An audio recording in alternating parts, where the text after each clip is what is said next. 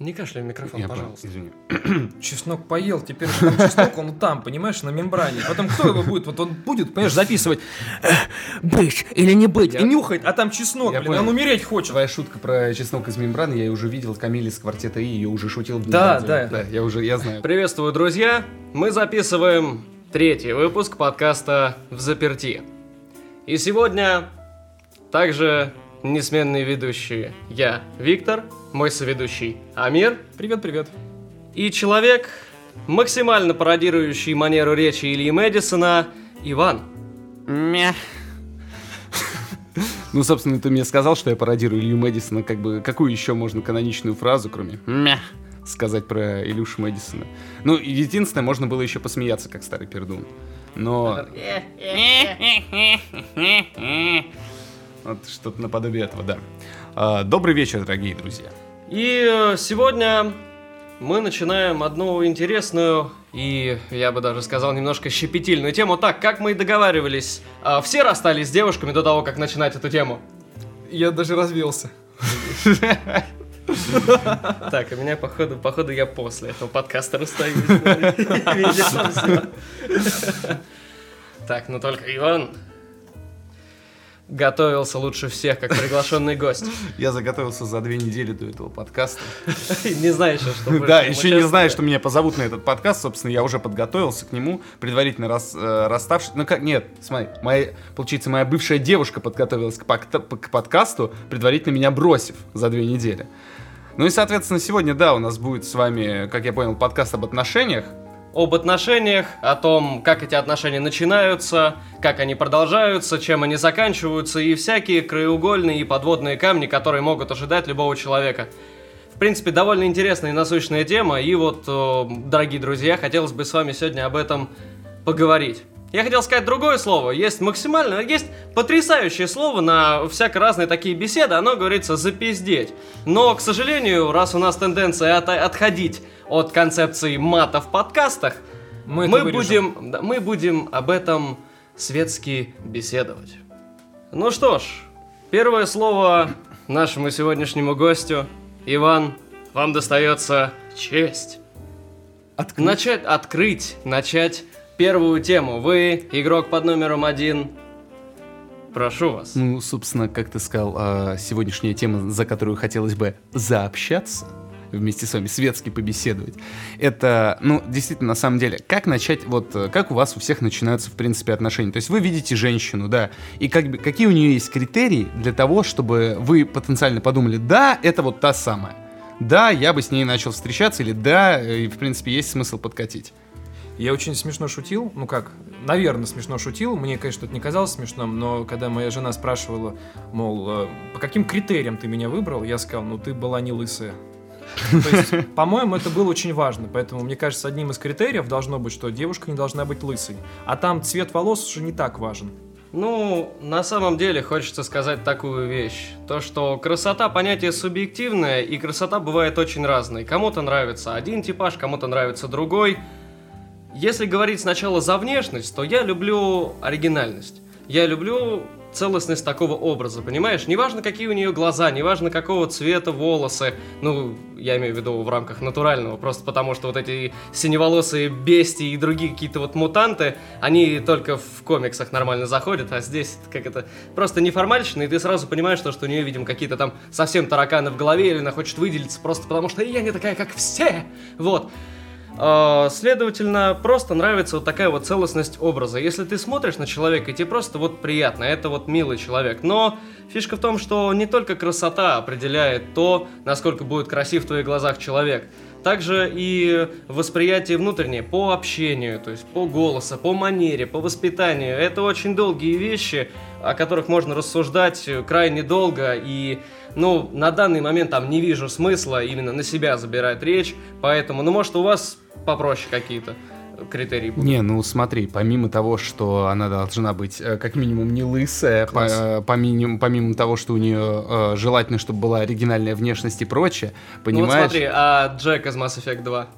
Такая телка в татуировке. А, а, ну это ты вот, ну, давайте говорить про реальных женщин. Вы когда говорите оригинальная женщина, я вспоминаю не какую-то там красавицу, которая есть какая-то изюминка, я вспоминаю всякую какую-нибудь Вупи Голдберг. Вот вам нравится Вупи Голдберг? Хотели с ней бы внешность, вот с ее внешностью построить отношения? Just like that.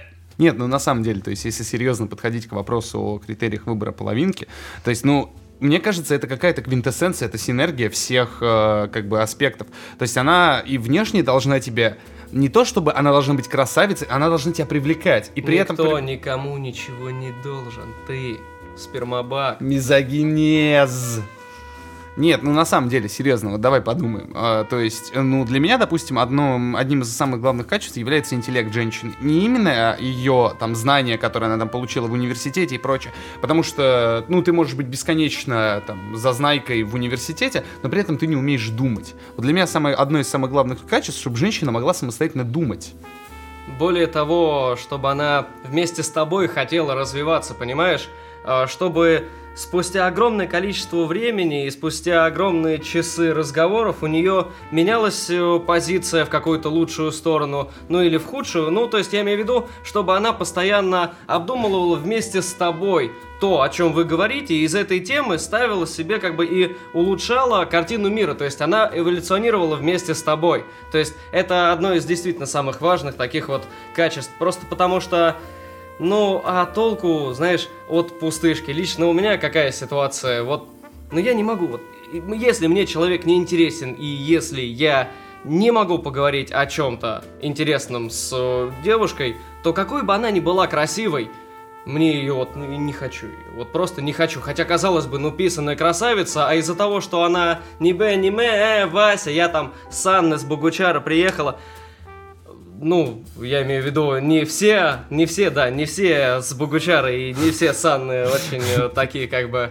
э, колхозные девушки, но я имею в виду вот такой вот пример- примерно типаж создался такой областной девушки с завышенным ЧСВ, но при этом с очень пустой головой, э, чей разум находится вот совсем, знаешь, м, на стыке неизменности, вот как я подвел.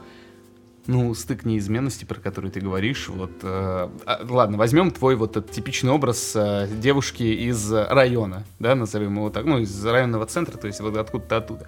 То есть они обычно, то есть у них, э, их познание ограничено максимально э, узким э, количеством предметов, то есть там корову подоить, еще, ну ладно, ладно, это все шуты, Ну, это все шуточки, шуты, шуточками, шуточками, шуточками, да, но ладно. Ну, то есть у них достаточно ограниченный кругозор, и они, в принципе, кроме каких-то основных вещей, которыми они занимаются, они ничего не видят. То есть там, э, ну, обычно вот девочка 19 лет, которая приехала там в университет, допустим, вот в Воронеж, она приехала поступать. То есть какие у нее основные э, моменты? То есть где бы списать, где бы побухать, где бы погулять. И, соответственно, какие там, какой, кам, какой камю, какой гес, о чем вы, какое кино, опера. Я, на самом деле, в последнее время действительно задумываюсь о том, что я давно не встречал девушки, которая бы позвала меня не в кино на «Мстителей», на «Последних», а которая сказала, знаешь, Лебединое озеро приезжает, сходить не хочешь, театр, оперы и балет. Недалеко совсем, билет 300 рублей, допустим. И вот э, такое пугает.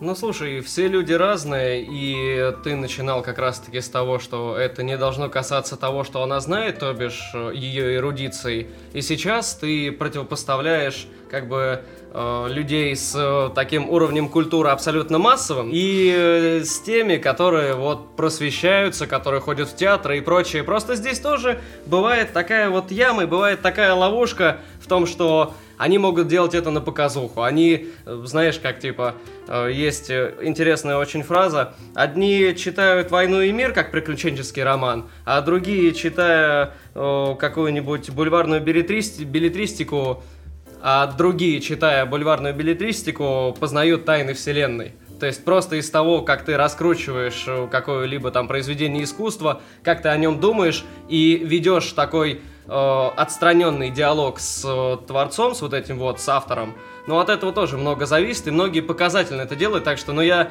не считаю, что это вот должно быть каким-то таким основным критерием, вот, какой культурой оно занимается. Хотя, в принципе, знаешь, в рамках общей, будем говорить, породы, это действительно может предопределять ее уровень именно воспитания, именно внутренней какой-то духовности. В принципе, с другой стороны, вот сейчас дойдя, я, в принципе, готов даже с тобой в какой-то степени согласиться. Ну, давай я тебе как бы приведу немножко пример. Ладно, я скажу, я слишком обобщил. Ну, то есть для меня, допустим, в чем суть? Что человек, который читает какую-то, э, как минимум, какую-нибудь нормальную, хотя бы бли- близко классическую литературу, который увлекается какими-то вещами, э, кроме кино общего ранга потребления, то есть те же самые «Мстители», то есть не берет голливудскую жвачку просто, ну, он может на нее ходить, но имеется в виду еще чем-то себя почует. То есть у этого человека самое главное качество разумного человека, который умеет мыслить, это критическое мышление, критический подход. Да, то есть с помощью... Банально мысли в голове. Мысли, концепции, мечты и вот нечто рациональное, потому что большинство, оно все-таки не слишком рационально мыслит, а больше мыслит, вот опять же, как мы говорили в прошлом подкасте, по пути наименьшего сопротивления. Что грустно, и это просто, ну, неинтересно. Я не говорю, что я тут такой типа сноб, сверхразум и прочее, просто, э, ну, мне нравится разбираться, мне нравится вот... Пытаться где-то в чем-то копнуть глубже, разобрать, и так во всех аспектах жизни. То есть, как Амира говорил, э, мой талант строить концепции. Ну вот у тебя, Амир, вот, кстати, по поводу критериев женщины. Я понимаю, да, типа, лысая, не лысая, но если не шутя. Но если не шутя, я дико удивлен, какие у меня оказываются друзья. Я вот сколько с ними вот дружу, они меня сами ни разу не приглашали ни в театр, ни на симфонию. Они так говорят, что им этого действительно не хватает, а меня так и не позвали. Ох эти, блин, что вы докопались до девушек? Ну, хочется им вот, вот этот марвел, вот эту жвачку им. Амир, я же тебе говорю, Лебединое озеро, 300 рублей, билет недорогой, пошли. Пойдем. Пошли. Все, Все. подкаст заканчивается. Спасибо, что прослушали этот кусочек. Ладно, все, хватит. А что, брат приехал? Нет, нет. Ну, я на самом деле не люблю балет и оперу, а вот театр люблю. Ладно. Мне кажется, ребят, что очень важно, чтобы женщина вообще, в принципе, вас в отношениях к чему-то двигала. Сподвигала, настраивала, она вас, она вас вдохновляла на подвиг. Действительно, это большая тяжелая роль. Только представьте, вот сколько вот, вот у девушек существует проблем, сколько у них существует определенных вот трудностей, с которыми они встречаются, чтобы выглядеть для нас красивыми. Им нужно это сделай, это накрась, это отрежь, это сбрей, это выдерни, это вырви. А потом тебя еще вот приходит вот это существо к тебе домой, и ты еще должен его вдохновить на что-то. И вот не каждый дано. Серьезно, не каждый. И вот та, которая вот вас вот при этом начинает она подвигать, мол, ну давай, давай, попробуй. Мне кажется, вот на такой надо жениться. Ну вот, допустим, ты встретил такую женщину, да? У вас завязался качественный диалог, вы почувствовали вот эту вот некую химию, именно химию взаимоотношений. Мы пока что не говорим о любовном, и мы не говорим о плотском, то, что я ее хочу. Вот. Мы говорим исключительно о том, что вот у вас завязался диалог. Из этого диалога логически строится дружба. И вот возможно ли дружба между мужчиной и женщиной? И если возможно, то какие отношения в итоге могут произрасти, знаешь, из вот этой дружбы, если обойти э, вот эту вот китайскую стену из френдзоны. Ну, я тебе скажу так. В моем понимании дружба не кашляй в микрофон, Я пожалуйста. Извини. Чеснок поел, теперь чеснок, он там, понимаешь, на мембране. Потом кто его будет? Вот он будет, понимаешь, записывать быть или не быть, я... и нюхает, а там чеснок, я блин, понял. он умереть хочет. Твоя шутка про чеснок из мембраны, я уже видел, Камиль из квартета И, я уже шутил. Да, да, да. Я уже, я знаю эту шутку. Э, у меня поп-фильтр есть, но он здесь только помешает. Мне чулок. вот так, да. Нет, у него нормальный есть. Ладно. Мне очень нужно. Возвращаясь к теме про дружбу, а, на самом деле, серьезно, мне кажется, что дружеские отношения, из которых вышли э, нормальные, ну, типа человеческие отношения, то есть между мужчиной и женщиной, это одна из лучших вещей, которая позволяет вам обойти э, первые неловкие э, недели там или месяцы ваших отношений, когда вы друг к другу притираетесь. Потому что именно в этот момент вы, пока вы дружите, вы стираете вот эту грань, которая вам позволяет а, нормально начать общаться после того, как вы уже сошлись, как парень и девушка. Но тут речь больше идет о том, что ты еще не знаешь, хочешь ли ты с ней сходиться или не хочешь. Ты только вот познакомился с девушкой, и вроде как у вас завязались дружеские отношения. Ты еще не думаешь о ней с позиции партнера. Тут, э, мне кажется, стоит как бы обсудить, готов ли ты встречаться с девушкой, не желая с ней каких-то продолжений. Мне кажется, здесь э, немножко другое, потому что Амир сказал о том, что вот ты еще как бы не думаешь о том, что ты, ты как бы с ней что-то будешь мутить, а на самом деле с большей частью девушек, особенно свободных, с которыми ты знакомишься и с которыми ты плотно общаешься, ты их Ну, будем честны. Ты их, не, нет, ты их немножечко хочешь. Ты немножечко хочешь, чтобы все прошло дальше. Мы говорим о концепции именно вот этой вот самой дружбы. Вот. И один очень умный человек сказал одну замечательную фразу. Мой друг и друг. Девушка должна быть братаном. Потому что если она не понимает твоих фишечек, то все это ненадолго, друг мой. Это не я был. И поэтому э, здесь э, концепция именно вот этих вот личных взаимоотношений, которые взросли из-за просто классного общения. Мое мнение, мое мнение, что такие отношения самые лучшие. Потому что вы изначально не как бы двигались э, с приоритетной позицией о том, что это такой зов плоти, то, что это просто какая-то симпатия. Вы сначала сошлись умами, вы сошлись я бы сказал, ментально. И только после этого поступило предложение либо от одного, либо от другого, здесь уже ничего не зазорно, как бы начать встречаться. Ну, я тебе могу на это ответить такую вещь, что для этого на самом деле, вот если ту концепцию, которую ты описал, для нее на самом деле не обязательно дружить, потому что люди, которые уже плюс-минус там около 30 лет, когда они начинают искать, то есть если люди ищут реально не по внешности себе партнера, то есть э, там они ходят на свидание, то есть одно, второе, э, третье свидание, и в этот момент как раз они меряют друг друга, то есть способны ли они сойтись умами, то есть для этого не всегда обязательно именно дружить. Я, но твою концепцию я, в принципе, поддерживаю в этом плане. На самом деле, большая часть свиданий, она происходит, знаешь, в рамках некого такого собеседования. Есть некие формальности, формальности поведения общеузаконенные, да, такие как бы э, обычные вещи. И просто ты, ты пытаешься показаться лучше, чем ты есть на этих свиданиях. И я считаю то, что вот такая концепция поведения, она не работает в отношениях, потому что сначала ты говоришь о том, что вот я вот такой вот весь из себя, да я вот здесь, я вот там, строишь из себя образ неординарной личности, э, сверхаккуратной и сверхуспешной.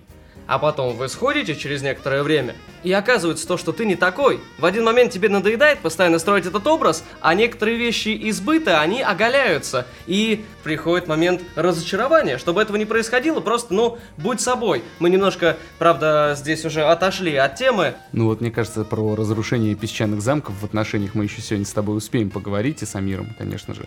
Но я, я поддерживаю твою Спасибо, концепцию. что не забывайте, что я тут. Пожалуйста, Амир. Но, в принципе, да, я твою концепцию поддерживаю. То есть, действительно, отношения, которые вышли из э, дружбы, это обычно одни из самых крепких отношений, потому что вы уже друг друга знаете как облупленных. Но, опять же, вот я с чем не соглашусь, что ты говоришь, что тык-мык, ты вначале показываешь, что ты не такой, так ты и перед друзьями вначале, когда ты только знакомишься с девушкой, и ты еще э, ну, не воспринимаешь ее как партнера, а именно с дружеской позиции, ты тоже можешь вначале хорохориться, ну, используем это слово, петушиться немного. Но я не знаю, у некоторых такое бывает.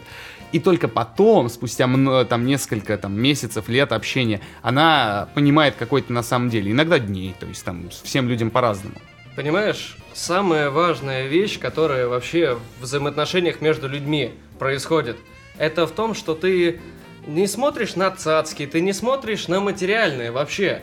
Ты смотришь, какой человек перед тобой, а не в чем этот человек, не то, чем он себя окружил, а то, чем он является.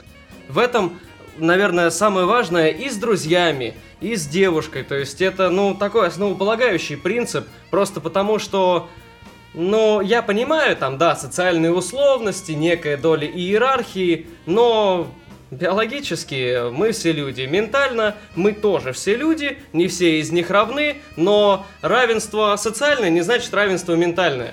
То есть и здесь нужно просто понимать о том, с кем ты общаешься и уже с ним вести диалог, не пытаясь окружить себя вот этими вот цацками, как я и сказал. Не, если ты говоришь именно про цацки, то нормально. А ты как думаешь, кстати, Амир? У меня есть концепция. Она следующая. Если вы встречаете какую-то девушку, и у вас между ней происходит некое взаимоуважение, то, скорее всего, это твой друг. То есть с ней можно строить именно дружбу. А вот если добавляется еще и вот какая-то вот сексуальное влечение, в таком случае с этой девушкой можно строить уже и отношения. И вот именно на этой почве можно понять только, что все-таки как бы бывает дружба. Но опять же таки, Почему у вас может не возникнуть сексуальное какое-то желание? Вам не нравится этот человек внешне, вам не нравится этот человек эм, манерно, например, он ведет себя очень вульгарно. Я очень не люблю, например, вульгарных женщин. Она может быть просто принцесса с виду, но если женщина ведет себя как гопник, не извольте, ковыряется, я не знаю, ногтем в зубах, а потом ковыряет у себя там в обуви э, грязь, фу, отвратительно я с такой даже дружить не стану. Поэтому, то есть, концепция у меня следующая, что дружба возможна, но по факту дружба между мужчиной и женщиной это просто неудавшиеся отношения в том или ином смысле. Они не удались либо потому, что люди поняли это, либо потому, что уже на первичном этапе, даже не обговаривая это, они решили то, что нет, я с тобой ничего не хочу строить. Также бывает это еще двойственно в каком плане? В том, что у вас это может быть, э, например, вам женщина не нравится вот именно в сексуальном плане, ну, вы ее дико заинтересовали, она хочет с вами. И поэтому у вас хорошее такое отношение. Вы с ней хорошо общаетесь, у вас такие интересные с ней темы, можете засиживаться просто вот, вот до ночи разговаривая. Ну тебе на нее пофигу, ну реально пофигу. А у нее в голове-то уже все, у нее уже семья, она уже там э, придумывает имена для ваших детей. И для тебя это дружба, а для нее это неразделенная любовь. Ладно, Амир, а вот тогда такой к тебе вопрос. Ну вот смотри, ты, допустим, начинаешь э, с женщиной уже не дружить, то есть у вас есть какое-то сексуальное влечение, вы начинаете вроде как встречаться, то есть там тык-пык-мык, ты заночевал у нее, она заночевала у тебя, там пара походов в кино, соответственно, тоже с ночевкой. Но вот э, это все, понимаешь, это вот, как бы сказать, подростковое все, вот, вот на, на, на уровне детей, то есть когда вы там ходите за, за ручки, там целуетесь, ну, э, когда вам исполняется больше 18 лет, то есть вы, соответственно, занимаетесь любовью. А вот как э, в этот момент понять, что вот именно отношения начались, вот нормальные взрослые человеческие отношения, а не как бы вот этот тык-пык-мык, э, тоси-боси и прочее. Ну я понял, как понять, что вы встречаетесь? Да. У меня на это есть интересная история, вот как раз-таки связанная с моей женой. Мы уже в течение, наверное, ну где-то там пары недель, месяцев мы э, сцены гуляли, мы просто болтали, обошли весь Воронеж пешком, то есть у нас были настолько интересные вечера и встречи. И вот в один раз она меня как-то спросила, типа, я тебе вообще кто? Я такой, в смысле? По масти. По масти, да, типа, ты кто? Ты, ты кто есть вообще по жизни? А мы реально этого не обсуждали, то есть нам так было интересно, что мы даже как-то об этом и не задумались. А встречаемся ли мы? И тут она как бы продолжает. Ну мы вообще как это? Мы пара, не пара? Что у нас вообще какая-то вот отношение есть у нас между нами или нет? Или мы просто гуляем? Ну ты понимаешь, Амир, я как бы могу и с другими тогда просто так гулять, вот как с тобой. Ну мы как-то обозначаться будем. А у меня до этого момента вообще не было такой темы, что я вот хоть как-то должен вот выйти на какую-то там следующую стадию. Я даже не думал об этом. То есть мне так было хорошо с человеком, что я как бы для меня это было что-то нечто такое, ну, я, ну, как бы, я это понимал, то есть, ну, как бы да. То есть непонятно для меня было. И я этого не обозначил у себя в голове. И только потом, вот когда меня уже чуть ли ну не прижали в угол, я такой, ну да, встречаемся, а чё? У меня есть другая замечательная история, опять же, как и у Амира из личного опыта вспомнилось и решил поделиться. В один момент мы с девушкой с моей в разных городах находимся. В один момент, тогда она еще не была моей девушкой, она приехала в Воронеж, и мы с ней уже предварительно обусловились то, что мы э, встретимся, мы пойдем куда-нибудь в кино, мы погуляем, мы просто пообщаемся, как вот, ну, э, такие, знаешь, друзья, как вот приятели. А получилось то, что эта встреча совпала с днем рождения моего отца. И сначала девчонка что-то такая раз за там два дня говорит, ну что-то не получается, что-то я болею, давай перенесем. Но мы перенесли, и я подумал от нее, ладно, от нее как-то ответа нет, хрен с ним. И я на дне рождения отца гулял туда-сюда, конечно. Конечно, с 8 утра уже пиво было у меня в руках. Отцу 50 лет, блин, юбилей. Естественно, я буду вообще просто самый первый празднующий и самый главный помощник – Особенно бухой помощник, это вот самый замечательный, потому что он не задает вопросов. А потом эта девчонка просыпается и спрашивает у меня, а мы что, сегодня вообще куда-нибудь идем? Нет? А, естественно, во мне уже 3 литра пива, я такой, точно. И в итоге что происходит? Сквозь все экзекуции, сквозь ну, я не буду говорить все эти процедуры, которые я проходил, скажу только, что они были очень жесткими. Я немножечко пришел в себя, я поехал к ней, мы встретились, мы как бы пошли после этого в кино, и получилось так, то, что машину свою я оставил у кинотеатра на том месте, где, оказывается, недавно поставили знак. Знак эвакуатора. Мы после кино выходим, а я понимаю то, что моей машины-то нигде нет. Ну и я думаю, ну, все, как бы, то ли свидание, то ли не свидание, вот эта дружеская посиделка, мало того, что не удалась, потому что я был сонный и весь как тряпка, потому что я не мог отойти ни от алкоголя, ни от экзекуций. Машины моей нет, идет дождь. Я ей говорю, слушай, давай я тебе сейчас такси вызову, что тебе со мной мотаться, ты только переболела, давай ты поедешь домой, извини, что так получилось. Он говорит, нет, я тебя не брошу, я с тобой, и, блин, никаких вообще вопросов, и не нужно меня отговаривать. И вот в этот момент, как я понимаю, ты и понял, что это вот то самое. Я понял, да, я хотел к этому подвести то, что потом полтора часа мы с ней проходили на этой штрафстоянке, пока вымаливали мою машину, вот, пока ехали потом обратно, чтобы эту машину уже выкупить. Потом я подумал то, что, ну, блин, ну, за такие вещи я был приятно удивлен, э, вот, непосредственно то, какой личностью раскрывается этот персонаж в моей жизни. Ну, и мы после этого еще продолжили, там, ну, условно говоря, там, сходили в небольшую кафешку, вот, тоже посидели, еще здорово поговорили, и оба сошлись на том, то, что, блин, очень хочется увидеться еще, пока она не уехала. Ну, я после этого ее высадил, и я понял то, что, блин, я, наверное, таких девушек раньше не встречал. И после этого у нас э, еще пара встреч было, и на одной из которых сразу обусловились то, что я не знаю, там, какой будет твой ответ, я, в принципе, готов там на любой из них, то есть на отказ, на принятие, но я скажу одно, то, что да, я не идеальный молодой человек, и я никогда не пытался быть лучше, чем я есть, но с такой девушкой, как ты, мне просто искренне хочется становиться лучше. Вот так, по крайней мере, у меня начались настоящие отношения. А как они вот происходят где-то в теории, я, честно говоря, не знаю, потому что каждое отношение — это очень личная история. Это очень личная история двух отдельно взятых личностей, не похожих ни друг на друга, ни на какую-то хрестоматийную какую-то историю, просто потому что, ну, это, это реальность. Да. Их тяжело под формулу подогнать какую-то. Тут концепция уже не отделаешься.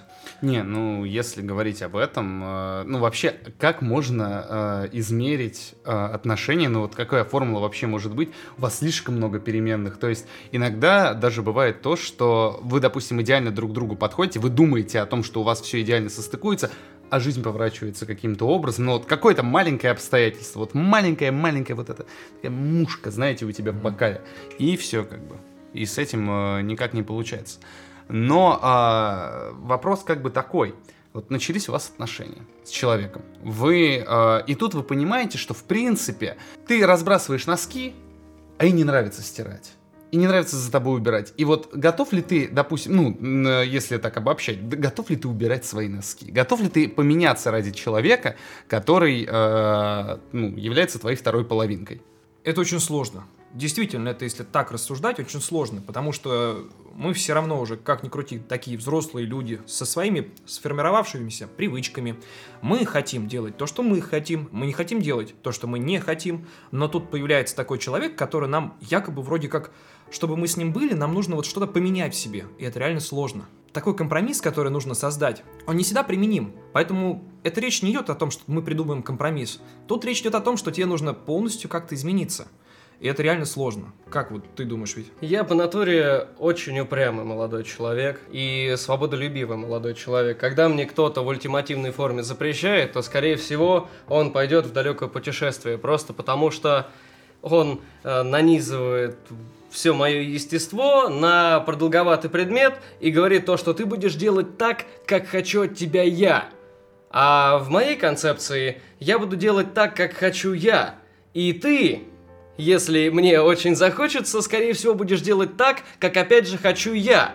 Но я тебя всегда, естественно, выслушаю. И в этом вот во всем, готов ли я меняться. И в этой концепции, естественно, я готов, потому что, ну вот вы слышали мою предыдущую речь, э, потому что нужно головой понимать то, что этот человек от тебя не хочет плохого. И здесь нужно различать, когда тебя хотят загнать под каблук, а когда наоборот, от большой любви и от э, исключительно созидательных таких положительных намерений, от тебя просто хотят, чтобы ты стал лучше, чтобы и в твоей жизни привнеслось нечто, что изменит и твою, и твоего партнера жизнь к лучшему. И если происходит именно так, то нужно головой понимать то, что, блин, этот человек тебя любит, и он хочет от тебя лучшего, лучшего тебя, и ты это можешь сделать. И ты будешь дураком, если ты этого не сделаешь. А откуда ты знаешь, с чего ты вообще решил, что твоя девушка знает, как лучше для тебя? С чего ты вообще решил, что она такая вся умная и прекрасно понимает, как тебе нужно измениться, чтобы стало лучше? Ты умеешь вот критически мыслить? Э, Я надеюсь, что ты умеешь, и к тебе поступает предложение о том, что ну, нужно некоторые вещи в своем быть или в своем понимании изменить. Ты это все начинаешь немножечко промалывать через себя и понимаешь то, что а действительно, а давай попробуем. Но отношения-то не про это. Когда ты понимаешь, когда ты доходишь, когда тебе указали на проблему, и ты действительно узнал, блин, у меня реально такая проблема есть, и ее скорректировал, это нормально, это окей. Но когда у тебя происходит та вещь, которая для тебя являлась какой-то истиной, а тут приходит человек и говорит, что нет, на самом деле ты ошибался все это время, тебе нужно измениться, ты должен стать лучше.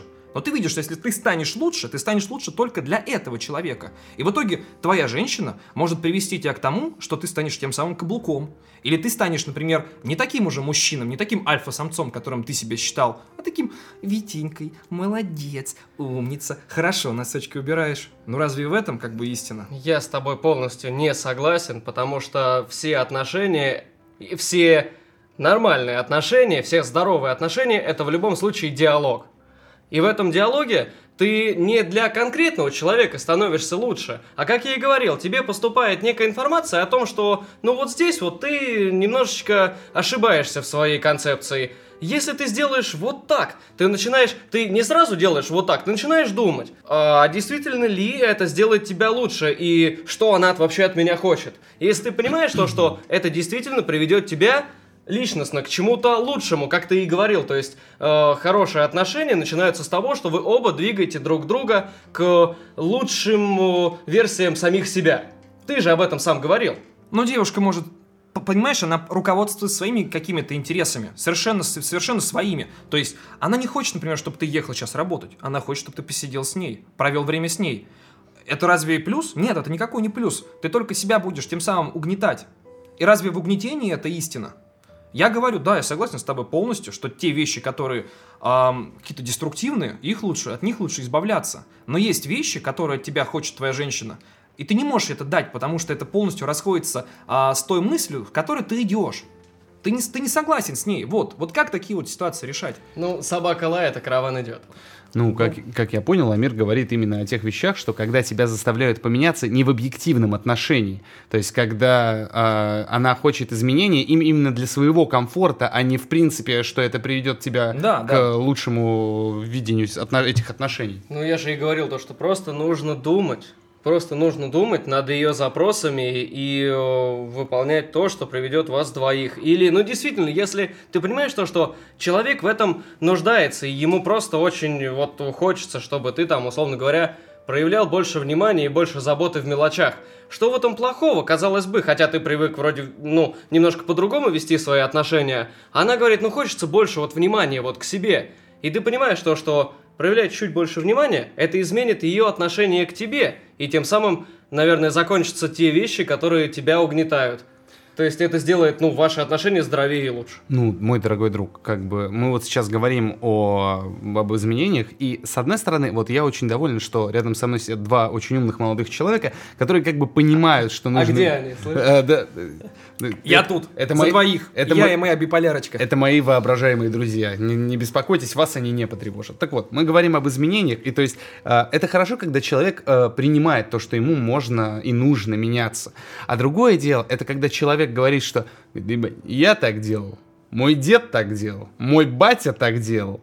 Мой ба- Вообще в домострое в дома- написано! Да, да, в домострое написано. И я так делать буду. И сын мой так делать будет. И, там и внук, и т.д., и т.п. И то есть иногда мы сталкиваемся с тем, что люди реально бьются об вот эту стену а, непонимания абсолютно. Зачем я, ну, она баба, зачем я должен меняться ради бабы? Я что, каблук? Пацаны не поймут. А на самом деле, то есть вы думаете, вот о чем тут речь говорит, что она просит его женское платье надеть? Нет, она говорит ему о том, что, в принципе, неплохо бы было ему тоже выбрасывать ведро. Или помыться. Или помыться. Ну, это какие-то простые истины. А если более сложные, вот действительно, она просит вам черту поменять. Вы, например, какой-то, я не знаю, там, э, зажатый в себе человек, И она говорит, давай, раскройся, давай, раскрывайся. Вот ты вот 20 лет не мог раскрыться, тут она тебе просто, просто пришла и такая, давай, раскрывайся, что сидишь? Э, друг, друг, давай.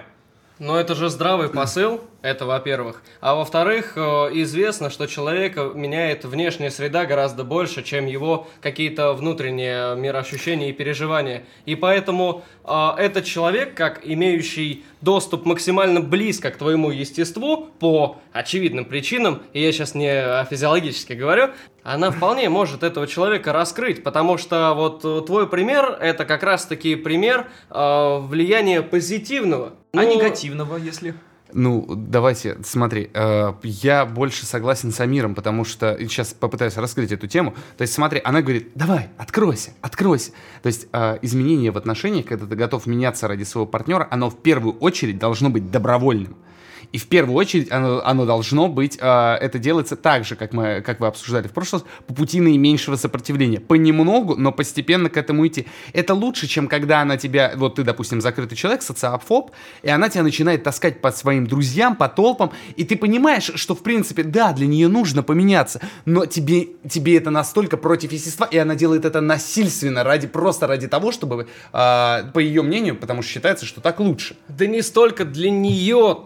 Она просто хочет от тебя, чтобы ты понял некие новые грани. На самом деле, социального взаимодействия, может быть, себя самого. Ты просто начал раскрываться вместо того, что ты сидишь такой зажатый задрот, блин. И задрот, Да, и то, что, да, зажатый. да. То, что ты э, сидишь такой зажатый задрот, тебе это не принесет никаких, в принципе, особых благ. Окей, типа, может быть, у тебя такой вот тонкий внутренний мир, и ты не хочешь никого в себя в него впускать. Но на самом-то деле просто проблема на самом деле у тебя в том, что ты не умеешь коммуницировать с другими людьми, и она видит это и хочет тебе в этом плане помочь, открыть, ну, новые двери, новые грани вот всего вот этого вот огромного мира. Я еще раз тебя спрашиваю, с чего ты взял, что твоя девушка это истина в последней инстанции, которая как дом советов сидит и такая, я знаю, как все надо делать. Я знаю, вот ты вот сейчас вот так изменишься, у тебя сразу наступит такая благая, у тебя просто полоса белая. И вообще в домострое написано, что человек должен быть открытый. Ты даже... А изба должна топиться с внутри, блин. По-черному. Да, по-черному. Надо две версии подкаста делать, я понял. Цензурная и бесцензурная. Я просто хочу сказать то, что вы немножко гипертрофируете на самом деле вот эти вот свои позиции. И вообще сейчас давайте немножко не об этом. Допустим, вы вот так вот хорошо, да, друг с другом сошлись, притерлись, начали меняться, все здорово. Но в отношениях играете, конечно, главной роли вы, но не все факторы. Это те факторы, которые, вот, на которые вы можете повлиять и которые вот даны вот так вот просто. Существует такая вещь, как родители, и родители могут не принять вас как личность и вообще сказать то, что ты, слышь, доченька, какого ты черта сюда нам привела? Пошел он вон отсюда, я вообще видеть даже не хочу его. Посмотри на его лицо э, рязанское, блин. Я не понимаю, почему ты так не любишь Рязань, но у меня, э, как бы просто у меня брат недавно переехал в Воронеж из Рязани. Передаю, пользуясь случаем, передаю приветы. Ладно, нет, на самом деле, про непринятие родителями. А, В моей семье это всегда в такой было несколько шуточной форме, но я вот помню первый раз, когда это было. То есть мне а, на тот момент я учился, по-моему, на первом-втором курсе университета, и э, приехал на выходные к себе в родной город, и еду, и там была девочка, с которой как бы очень хотелось, девушка, с которой очень хотелось погулять, А, и, собственно, я еду в машине с родителями, надо было кое-куда съездить, и я говорю, можно остановить здесь, я как бы пойду прогуляюсь с Дашей, она говорит, а кто такая Даша? Говорит, ну, девочка, типа, очень интересная. А где она учится? В медицинском... А, в медицинском вузе. Нет, мам, ты не поняла, в медицинском колледже. И тут мама делает, закатывает глаза. Нам такая не нужна. И как бы, ну, я-то понимал, что вот после этого это на- нашей с мамой стало вот фишкой. Просто вот э, каждые очередные там мои отношения или вообще она о ком-то услышит, она сразу так начинает, что нам такая не нужна и прочее. И я понимаю, что в моем случае это, ш- ну, более такая шуточная версия. А вот есть же реально семьи, где э, неприятие отношений э, детей происходит, ну, на серьезном уровне, где там доходит до того, что там по, по домам друг друга закрывают. Ромео и Джульетта, как говорится, история на века. Ну, Тамир, ты что по этому поводу думаешь? Вот как раз у меня была такая история. Ты прям очень хорошо подвел. Ну, ситуация была очень простая. Так как я Амир, а это не каждому понравится, глядите-ка, И, к сожалению, это не понравилось вот моей вот этой переменной в тот момент. И ничего не произошло, то есть, ну реально, вот я не знаю, жалеть об этом или не жалеть. Мне кажется, это был такой этап в жизни, который мне просто нужно было пережить. А тогда я думал, что действительно это конец света. Ну, черт, вот я простречался с девушкой там уже там год. У меня уже были планы о том, что ну вот, это та единственная, которую я нашел. И вот сейчас вот у нас, то есть самый такой момент, когда мы должны вроде как усерьезнить наши отношения, там, может быть, съехаться как-то. И тут такая проблема в лице матери, которая совершенно не приемлет не русских. Она до сих пор, вот, она не знала моего имени, она все время говорила, типа, опять ты с Муслимом этим, Магомаевым, наверное. Любовь ее. Луч солнца золотого. Мяу. Чем мы только не делали, вот серьезно, эта проблема была для меня очень остро стояла. Я подключил даже родителей, то есть мы попытались хоть как-то вот вразумить о том, что ну не важно это, что я Амир. То есть Прости, получил- вы на стрелку с ними поехали. Нет, мы их в- засунули в багажник, э, вывезли в лес и поговорили за шашлыком. Но, к сожалению, разговор их не вразумил. Ну ладно, в общем, суть какая. Мои родители пытались достучаться до ее родителей о том, что те опасения, которые у вас присущи, о том, что вроде как э, это человек другой культуры, который получил якобы там другое образование и воспитание, он к вам не подходит, но то, что это не так, то, что вот хоть я там Амир, но в любом случае, то есть там я а, получил такое же классическое образование, как и все остальные дети русскоязычного нашего государства, также и воспитание, то есть там, да я крещеный, ребят, ну ё-моё, настолько, то есть можно было как бы на это все закрыть глаза и забить, но она была вот просто очень сильно принципиально вот настроена в этом, в этом вопросе. И, к сожалению, от моей благоверной я не получил никакой отдачи. Она в момент вот этой всей проблемы, она просто закрылась. То есть она не могла не принять решение ни о том, что мы там а, как реально вот как Ромео и Джульетта будем как-то тайно встречаться, или мы там возьмем и сбежим там в другой город, в другую страну, естественно, в Афганистан. Но, но она реально закрылась, то есть она ждала развития событий, то есть и мне это дико не понравилось, после этого меня прям как отсушило вот вообще. Ну, с позиции молодого человека мне хочется возразить. Какая кому разница? Это отношения между двумя людьми, и пусть они сами разбираются, неважно какой культуры, неважно какого цвета кожи и неважно чего-либо. Но у меня есть э, маленькая сестра, и ну у нее скоро уже могут начаться какие-то первые отношения, первый какой-то опыт. И э, я прекрасно понимаю, вот она приведет какого-нибудь дурака, или она приведет какого-нибудь, я не знаю, там, э. Какого-нибудь Аладдина, да, условно говоря, там. И я понимаю то, что я этого Аладдина видеть в своей семье и на пороге своего дома банально не хочу. Это моя личная позиция, мне просто неприятно. А, Хотя, с другой стороны, у них могут быть потрясающие, теплые, близкие отношения, они могут сойтись как личности. Но вот все-таки вот этот вот фактор семейности и фактор того, что все-таки ты немножечко вот, ну, как бы влияешь на эти отношения, тебе бы вот не хотелось. И вот иметь этого как раз-таки Алладина или иметь какого-нибудь дурака, блин, какого-нибудь Васю, потому, просто потому что, ну, он дурак, ну, неужели ты этого не понимаешь? И вот, вот в этом вот есть некий такой момент. В этом и парадокс, Витенька, что ты говоришь, что, в принципе, это отношения двух людей. То есть, с одной стороны, ты, то есть, я терпимый, но Алладин, не, братан, ты на мой порог не зайдешь. То есть, понимаешь, вот это две крайности, это две стороны одной медали. Что ты не можешь быть одновременно и терпимым ко всему к этому, и одновременно не пускать Алладина на свой порог. То есть, тут надо выбирать. Либо ты до конца, типа, типа, э, не ходи с ним, либо ты как бы, о, салам алейкум, брат, добро пожаловать в наш дом, как бы вот и чпачмак тебе, Ну, а нет, они, наверное, а, ч- а чё Аладдин едят? Лампы. Вот, ну, блин, ну я не разобрался тут все-таки. Еще просто потому, что, ну, некие парадоксы, да, они разрывают. Но это нормально, что ты не разобрался, потому что у нас на самом деле в жизни, если подумать, что большое количество различных вещей, которые мы до конца не решили, вот эта двойственность навсегда будет присуща нам. И в отношениях даже со своей девушкой она также встречается, поэтому очень тяжело, в принципе, распознать э, то, что мы можем вот, вот до этого дойти. Ты можешь думать, что вот в этой ситуации вот так, а в другой ситуации совершенно по-другому. И эта совместная жизнь, она всегда будет встречать эти кон- э, конфликты. И их нужно как-то разрешать. Давайте поговорим с вами о том, что у вас все хорошо. Вам нравится жизнь ваша с этой девушкой, вам интересно с ней разговаривать, беседовать, она полностью вроде как вас устраивает, вы хотите как-то двигаться дальше, то есть строить с ней совместную жизнь. Вот как вы считаете, вот по каким критериям вы понимаете, что вот я хочу с тобой просыпаться каждое утро, видеть тебя и накрашенным, и не накрашенным, мне вообще на это все равно. Каждую я хочу обед встречать с тобой, я не знаю, и ложиться, засыпать с ней. Вот когда вы понимаете, что этот быт, он вам уже, как бы, вы доросли до этого быта. Ну, как минимум, как ты сказал, достаточно как минимум один раз увидеть ее не накрашенной. Это, ну, это, мне кажется, необходимое условие. Нет, знаешь, как вот на парах раньше было, необходимо и достаточно. Да. Как бы один у раз... Всех, у всех технарей такая. Да, один раз увидеть как бы женщину без макияжа. Но на самом деле, то есть, э, если подходить к этому вопросу более плотно, э, суть в чем?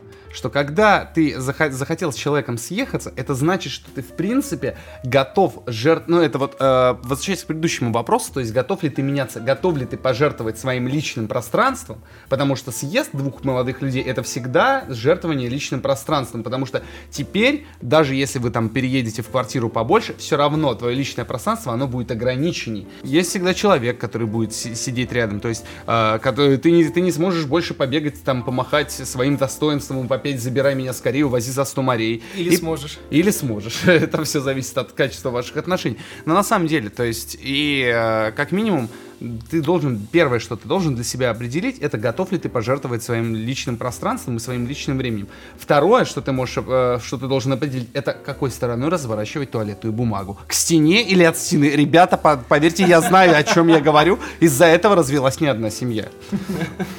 Это, это очень серьезная тема. Ладно, если бы э, без шуточек, без соси-боси, вот этих всех, на самом деле, а, а, еще одной из важных вещей является организация внутреннего быта. То есть, когда, э, допустим, я хотел в своих последних отношениях съехаться, я, ну, собственно говоря, мои отношения закончились, маленькая ремарочка, они закончились чуть раньше, практически вот перед тем, как мы решили съехаться. Но, в общем, э, там было в чем, суть в чем, что нужно всегда разграничивать свои обязанности. То есть, если вы съезжаетесь и вы четко друг другу не ставите рамок и границ, то есть кто чем занимается, а просто пускаете это все на самотек, вы в данный момент начинаете свои отношения вот так потихонечку э, толкать к яме, потому что рано или поздно быт, он всегда вас сожрет. И у вас рано или поздно, если вы не э, найдете вот этот небольшой компромисс, у вас может все пойти наперекосяк. Я с тобой не согласен по поводу личного пространства, потому что личное пространство, оно должно быть в любом случае, если у тебя здоровые отношения. По крайней мере, в моей концепции, вы не должны делиться абсолютно всем до единого.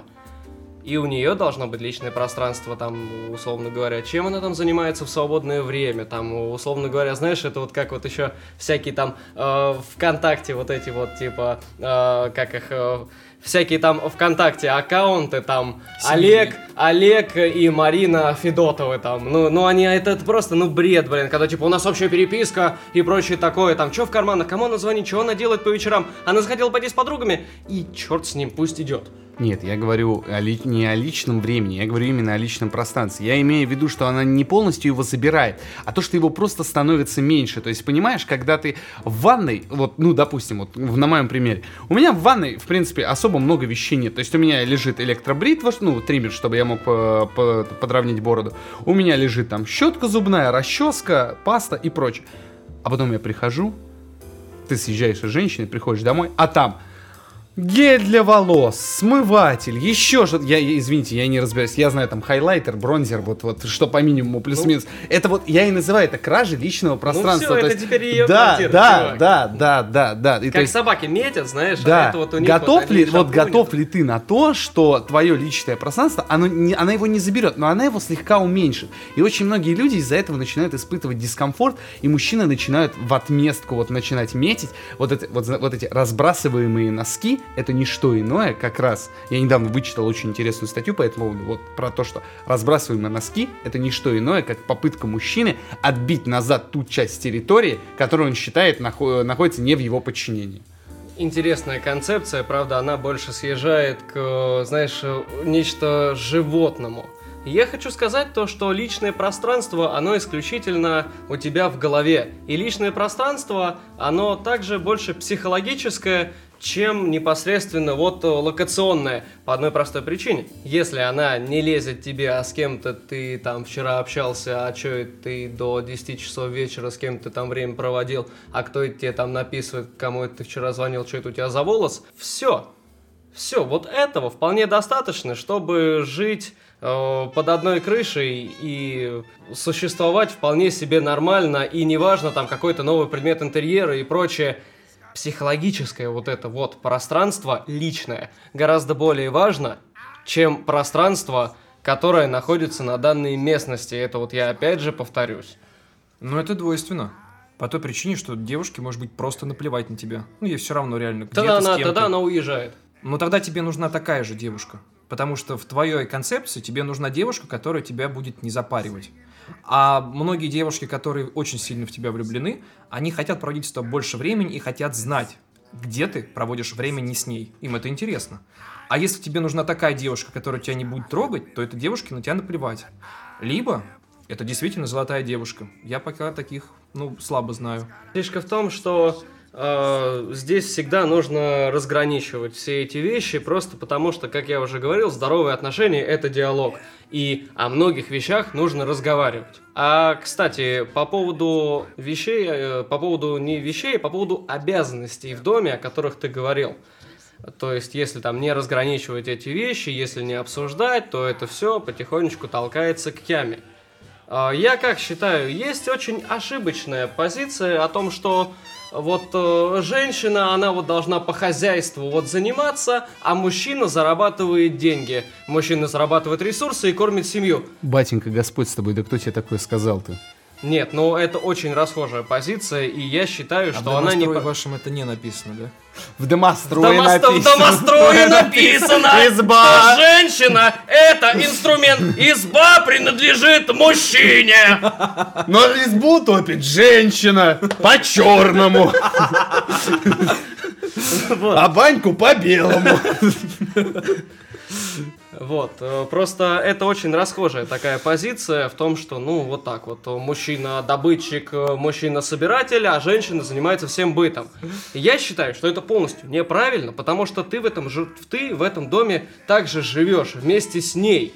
И немытая посуда и грязные полы – это твоя женщина не выполняет свои обязанности. Это на самом деле ты просто свой быт и э, свое окружение не уважаешь, потому что ты допускаешь такие вещи. И, ну прости меня, как бы я считаю, что разделение, условно говоря, кто готовит, тот сегодня не моет посуду, или там э, давай ты помоешь полы, а я, условно говоря, там начищу раковины, гораздо более правильное, чем вот это вот разделение о том, что вот, ребята, я добытчик такой. А, Витя, я так понял, у нас произошел с тобой небольшой. Не- Недопонимание. Давайте, ладно, давайте будем. а, Чё он сказал? У, пиндос. Ладно, а, то есть у нас, а, я о чем говорю, что именно когда я говорю про разграничение обязанностей, я именно имею это в виду, что не в смысле, что женщина место на кухне, мужчина добытчик и прочее. Я имею в виду в том, что вы можете назначить очередность там, когда кто моет посуду. То есть если ты там, мо- ну, как у меня в семье это называлось, а, в детстве мне отец постоянно говорил, морской закон. То есть типа, если ты приготовил, значит ты точно не моешь, значит ты поел и уходишь, в принципе, с кухни. И именно а, они, а, там все оставшиеся, они как бы а, как хотят. Но, кстати, у меня в семье тоже находились люди, они обманывали эту фигню. Они просто ели быстрее тебя и сваливали. Ты в итоге и готовил, а оставался с посудой наедине. Ну ладно, возвращаясь к теме. То есть, действительно, нужно разгра... я имею в виду, что нужно разграничивать в плане простых обязанностей. То есть, допустим, а, я считаю, что, допустим, вот в плане готовки мужчина обязан уметь готовить. Если он съезжается с женщиной, обя- и он обязан уметь готовить не просто там а, макароны сварить себе, пельмени там и яичницу по утрам, вот он обязан готовить что-нибудь вкусное. Вот, вот представь, твоя женщина по утру просыпается, хочет, вот, ну, не по утру, днем, допустим, после какой-нибудь пьянки. Собирается, э, да, ей нужно что-то покушать, или она вечером с работы приходит, очень уставшая. Она приходит, а на плите у нее стоит ризотто с грибами. И она просто, да, да, и это вот, э, то есть я считаю, допустим, в плане готовки, готовить должен тот, у кого сейчас на это есть время. То есть если ты пришел с работы пораньше, а твоей половинки еще нет, а в холодильнике, а даже если в холодильнике нет еды, ты можешь и сходить в магазин, и приготовить, и к тому моменту, когда она придет, у тебя уже все будет готово, потому что отношения это диалог, и в следующий раз, когда ты придешь с работы попозже, будет на- накрыто уже тебе. А, Потому что без лишних слов вообще абсолютно. Да, абсолютно. То есть, типа, это, это, причем об этом даже, в- ну, в нормальных отношениях, как я думаю, об этом даже не нужно говорить. Это вот, ну, просто это в воздухе витает, это на уровне ощущений. То есть люди прекрасно должны осознавать, что они делают. Ань, ну ты поняла, что у нас не прекрасные отношения, потому что я всегда прихожу раньше жены и ничего не готовлю, да, и вот поэтому у нас все плохо оказывается. Спасибо, буду иметь в виду.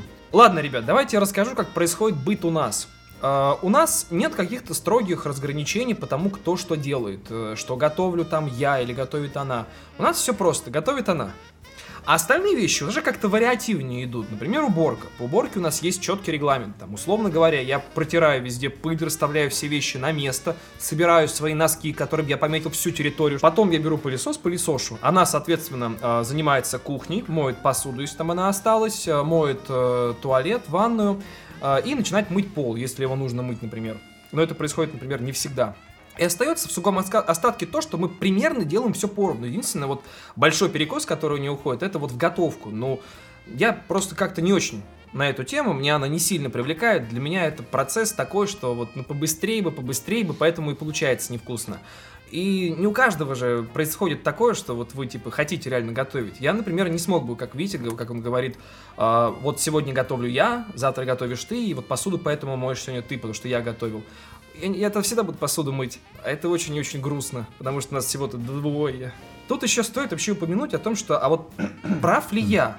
Ну вот сейчас, на данный момент, то, что, по сути, жена моя всегда должна Вообще, готовить. вот, если затронуть тему, то, ну, стоит ли всегда быть правым? Стоит ли всегда стоять на своем, что вот женщина, ты должна готовить, потому что ты женщина? Или стоит иногда уступить и на какой-нибудь 14 февраля взять и приготовить ей классную пасту болоньезе? Ну, смотри, тут опять же, а, что значит, что ты понимаешь под тем, что быть правым. То есть, а, одно дело, это если твоя правота, она объективна. Ну, то есть, ну, мир так устроен, а она это не хочет принять. И, с одной стороны, в такой ситуации нужно все равно, как мы уже не раз сегодня говорили, отношения — это диалог. То есть, ты берешь, садишься с ней и говоришь, дорогая, вот есть объективная картина мира, и вот в этом моменте ты не права. Говорит, но давить я тебе, на тебя не хочу. Да может мы найдем какое-нибудь общее решение, которое нас выйдет. А другое дело, это когда твоя личная правота, и ты вот хочешь до конца стоять на своем. Тут, опять же, вот, мы возвращаемся к тому, что отношения это диалог, и мы хотим разобраться. То есть в том, что готов ли ты, а, понимая, что твоя женщина от этого несчастна, продолжать на этом стоять. То есть, э, допустим, если это мытье посуды, то я думаю, что в, данном, в данной ситуации, что типа все время посуду моешь ты, в данной ситуации я думаю, что а, если можно затронуть эту тему, но если видно, что тема ее это коробит, ну вдруг у нее какая-то детская травма связанная с мытьем посуды, не знаю, ну это все шуточки и прибауточки, но то есть если проблема действительно не стоит свеч, если игра не стоит свеч, то тогда я думаю, что можно засунуть свое эго глубоко-глубоко и, собственно говоря, жить как, продолжить жить как жили. Но если игра действительно стоит свеч, и это проблема, которая э, сильно портит ваши отношения, то есть, допустим, она, у нее есть какое-то особое мнение там на то, как ты должен проводить свой досуг, а ты вот, ну ты прав, ну, ты, ты знаешь, что у себя внутри души ты прав, что ты там каждую пятницу с пацанами идешь пиво пить, допустим. И э, а ей не нравится, и хоть э, все остальное время, допустим, ты проводишь с ней, а каждую пятницу ты идешь пить пиво с пацанами. Или в воскресенье А в домострое? А в домострое написано, что я прав, и я лев, и я король, я царь зверей, я делаю, что я хочу, а ты, женщина, почему не растоплена печь? По-черному. Ладно, все, хватит.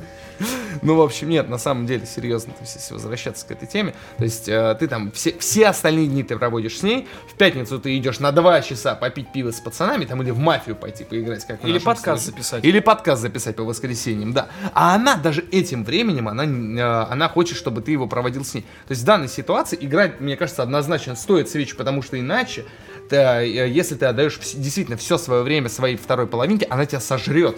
И Слышал, ты- Ань? Слышал, Ань? И ты тем самым еще свое личное пространство, то есть э, отдаешь на откуп, и ты нарушаешь свое, и тем самым ты провоцируешь на то, что самого себя провоцируешь на то, чтобы нарушать и ее. Это уже приводит к деструктиву. Ну, как я понял, Ваня вначале как-то сначала, я так понял, не словился, потому что он, в принципе, выбрал тактику exit, то есть, когда, если что-то не получается в чем-то убедить, то он просто берет и забывает эту тему, он от нее отходит. Потом сказал, что а, нет, надо стоять на своем, если игра стоит свеч. А вот где эта грань? Вот то, что вот для тебя, например, вот, вот в этом стоит, но я понял, про, посуду можешь не повторять, что в посуде легче помыть посуду, чем э, переспорить э, женщину, что сегодня твоя очередь мыть посуду. А вот приведи какой-нибудь пример, в котором вот действительно ты бы хотел бы отстоять свою позицию. Где, ну вот, Ну да, как, да. как возьмем пример пива с пацанами, Так. как самый простой. А, еще мы можем рассмотреть пример на фоне того, допустим, как проводить свой личный досуг в плане, ну, допустим, а, в моих предыдущих отношениях а, моментами проц- проскальзывала такая вещь, то есть а, я, как Витя сегодня уже неоднократно говорил, задрот. То есть, э, ну, бывший, из бывших задротов, то есть э, человек, который, в принципе, совмещает... э, раньше я играл в компьютерные игры, а теперь я создаю компьютерные игры и, в принципе, программы. То есть я пошел учиться на программиста. И суть в том, что большинство моего дня связано с тем, что я должен сидеть в компьютере. То есть либо там э, работать, либо что-то учить, либо там готовиться к университету и прочие вещи делать. А моя половинка очень, э, она очень не любила, допустим, компьютерные игры, а для меня это был единственный, один из немногих способов расслабиться. И в этом моменте я вначале очень сильно отстаивал свою позицию, что типа нет, я хочу, я буду делать. А потом я, в принципе, нашел э, тоже из этой ситуации компромисс, потому что я просто один раз посадил ее рядом с собой, и э, мы, собственно, вместе начали, под моим чутким руководством, мы начали играть в компьютерные игры, и ей понравилось, и она втянулась. И после этого, то есть вот э, после этого все наладилось. То есть это, возвращаясь к моему вопросу, то есть когда игра стоит свеч. То есть, э, опять же, мы говорим, что когда игра стоит свеч, что отстаивать свою правоту, можно же отстаивать ее по-разному. Ты можешь э, пойти, э, встать в позу барана и сказать, нет, будет, а в домострое написано. Ну, А, ну, а можно, да, а можно именно проанализировать проблему и попытаться найти решение, которое устроит вас обоих. Опять же, мы, как уже сказали не один раз, отношения — это диалог. Ну, то есть нужно выстраивать свои взаимоотношения так, чтобы вот ты каждый день в течение будней выделял ей время, а потом в пятницу шел с пацанами пить пиво. Да. Хорошо. Или, или взять ее с пацанами попить пиво. И она поймет, что это нормальные кенты, она бы с ними забухала, и в принципе поэтому она тебя будет отпускать с ними. То есть уровень доверия к твоим друзьям. То есть почему она тебя не отпускает? Потому Она что... будет тебя отпускать. Отпускать, да. Типа, а, уровень, то есть почему обычно вот они, э, женщины, требуют э, мизогиния, э, женщины хотят, чтобы мы там не шли пить пиво, потому что они, все время думают, что вот эти вот самые друзья-козлы, что именно в них, короче, вся проблема в ваших отношениях, что это они тебя подначивают на все это говно, а когда ты ее с ними сведешь, и она поймет, что не они тебя подначивают, в принципе, что они нормальные. такой да, да, сам что ты дурак. что ты сам дебил. И от- от- они, в принципе, нормальные кенты, она начнет тебя отпускать. Не, ну здесь просто принцип зеркальности происходит. Потому что зачастую э, девушки в своих компаниях и в своей женской дружбе, они очень часто обсуждают очень тонкие моменты. И иногда, знаешь, э, лучшая подруга твоей девушки гораздо хуже, чем твой самый худший враг. Просто потому, что она со своим вот куриным видением начинает подначивать и начинает как-то вот, э, понимаешь, подмывать твой фундамент у тебя же из-под ног, просто потому что, ну вот ей кажется, вот, что вот у вас все идет неправильно. Так в мужских отношениях есть такая же вещь, то есть когда ты приходишь к своим пацанам, допустим, и говоришь, ну вот у меня есть такой друг, вот он до сих пор мне как бы говорит, что когда ты приходишь со своими там какими-то проблемами, ну, там, ну, чуть-чуть пожалуешь, ну, давайте будем откровенны, пожал, поноешь ему, что как же она тебя пилит, и он тебе будет говорить, братан, и вот он также будет подмывать почву-то, ее почву, уже в том случае. То есть это же все относительно. То есть как ее подруги подмывают твою почву, так и твои друзья подним- подмывают ее почву, которые говорят, да оно того не стоит, да есть куча баб. Мы, кстати, с тобой как-то раз уже затирали про вот эту тему, которые э, люди, которые очень любят, говорят, да есть куча баб, говорит, да которые, с которыми не надо под себя подстраивать. Ну вот, кстати, по поводу вот кучи баб. Я очень много раз слышал следующую концепцию, которая звучит следующим образом. Есть огромное количество телок, чтобы их жарить, и есть только одна женщина, чтобы ее любить. И, собственно говоря, если есть эта одна самая женщина, то тогда я хочу задать вопрос. Почему мужчины женятся? Почему они решают вот завести именно вот такие вот уже узаконенные отношения? Почему происходит то, что человек из огромного множества выбирает именно одну и готов даже заморать свой паспорт но он понимает то, что вот она одна единственная. Вот как это происходит и, собственно говоря, какие предпосылки и какие к этому ко всему вот ведут причины. Ну, судя по всему, все вышесказанное нами, и если это в позитивном ключе было, оно и приводит к женитьбе. Ну, правильно. Если вы нашли девушку, вы, э, вам она нравится как друг, вам она нравится в сексуальном плане, вы хотите ее, так сказать. Дальше. У вас выстраиваются отношения, в котором у вас практически нет никаких э, острых таких углов, которые не дают вам сойтись. Дальше, вы, ваши родители даже за. Они говорят, ну давай, чё, чё, быстрее, давай, хватит, хватит сидеть там. Аладдин, проходи. Хватит Чё ты как, чё, чё ты как, чё, чё ты не патриот? И ты даже готов меняться ради этого партнера, ты действительно готов на это, ты готов пойти. И ваши главные взгляды, они очень близки, они близки вам, они помогают вам дальше развиваться как-то. И эта девушка, она тебя реально воодушевляет, она тебя просто отправляет на подвиги это именно та девушка. Вот тот момент, как вот происходит обязательно какой-то вот такой волшебный пинок, который сподвигает тебя понять, что вот она, вот эта девушка, тебе осталось сказать просто вот эти там три заветных слова. Ты будешь моей женой. И дальше пустить все как, как будет. Дорогой, будет... Др- дорогой друг, это четыре слова. Ты будешь моей женой? Да. Тогда просто женой. Ты будешь женой? Женой будешь? Мы хачи считать не умеем. Ну, э, окей, а как же в таком случае вот эти вот браки по расчету, как вот эти вот э, браки... По залету. И, по, ну да, да, в том числе и по залету. Браки из-за всей вот этой вот безысходности ситуации. А как в таком случае вот с этим вот делать? Слушайте, я еще и женился-то достаточно рано, мне было там сколько, 21-22 года, уж сам не помню. Недавно э, встречались с подругами жены. Ну, у нее там был один день рождения, вот, и там одна меня пыталась что-то допытывать. И вот весь рофл заключается в том, что вот мне как бы, я и относился к ней как подруга жены, и пофигу на нее, и вопросы задавала она очень странные, как по мне. Она спрашивала, типа, а, а что вы женились, типа, а что вы женились, вот. Я, естественно, ответил, ну, по залету. И дал, начал, короче, вот эту тему раскручивать. Накидывать ей какую-то ерунду, там, придумывать э, какие-то там, я не знаю, небылицы, которые произошли якобы, как мы уже нашего Родиончика там э, в нашей люльке мы качаем, Родион Амирович там, здравствуй, он уже сделал первые шажочки, она сидит, уши развесила, как классно, как супер. Я уже забыла она про то, что э, почему я так рано женился, то есть там, за, какие были предпосылки к этому. У нее вот уже как бы квинтэссенция наша вот Родиончик наш, а, она вот туда его это видит. И потом она как бы, ну, уже как бы все, я такой, да я пошутил. И она такая, как пошутил? говорю, да вот так, ну просто пошутил, как бы, нет, нет ребенка, как бы не по залету, вот, все нормально, типа, мы просто так, то есть там встречались э, какое-то время и решили, что мы хотим быть вместе. Она задает следующий, просто вот гениальный вопрос, а, а почему детей нет? Ну вот, типа, вы прожили уже несколько лет, почему у вас нет детей? Но я не нашел ничего умного, как не ответить ей, что я просто бесплодный. Ну, не, на самом деле... Печаль, печаль. До, до глубины души, печаль. Но нет, на самом деле, если серьезно к этому подходить, то есть э, я тоже замечаю, что вот очень часто э, там парень и девушка, мужчина и женщина уже, э, вступают в брак, то есть там год, два, три, к ним подходят люди, а часики-то тикают. А где лялечка-то? Это, как это, годовасик где? Вкусносисю, когда пора? Ну, пора-то доставать вкусносисю. Все уже. Да, тугосельку, да, да, да, где? Покаж, покажите нам свою тугосельку. И то, то где, да. Ну, да, и где, где? И мне вот это очень сильно пугает, потому что наш патриархат домострой наш. Ну, хватит, ну, ну, ну, ну, мы домострой сегодня э, это, ну, задней ну, темой, задней темой э, проходит я помню, Я помню, когда ЕГЭ писали, э, лейтмотивом проносится через все повествование. Да, да, да, домострой, вот как бы он... Так вот, нет, э, то есть и действительно очень многие действительно думают, что э, если пара образовалась официально, то есть уже брак, то там обязательно должен быть ребенок. То есть э, или обычно брак образовывается из-за того, что она залетела.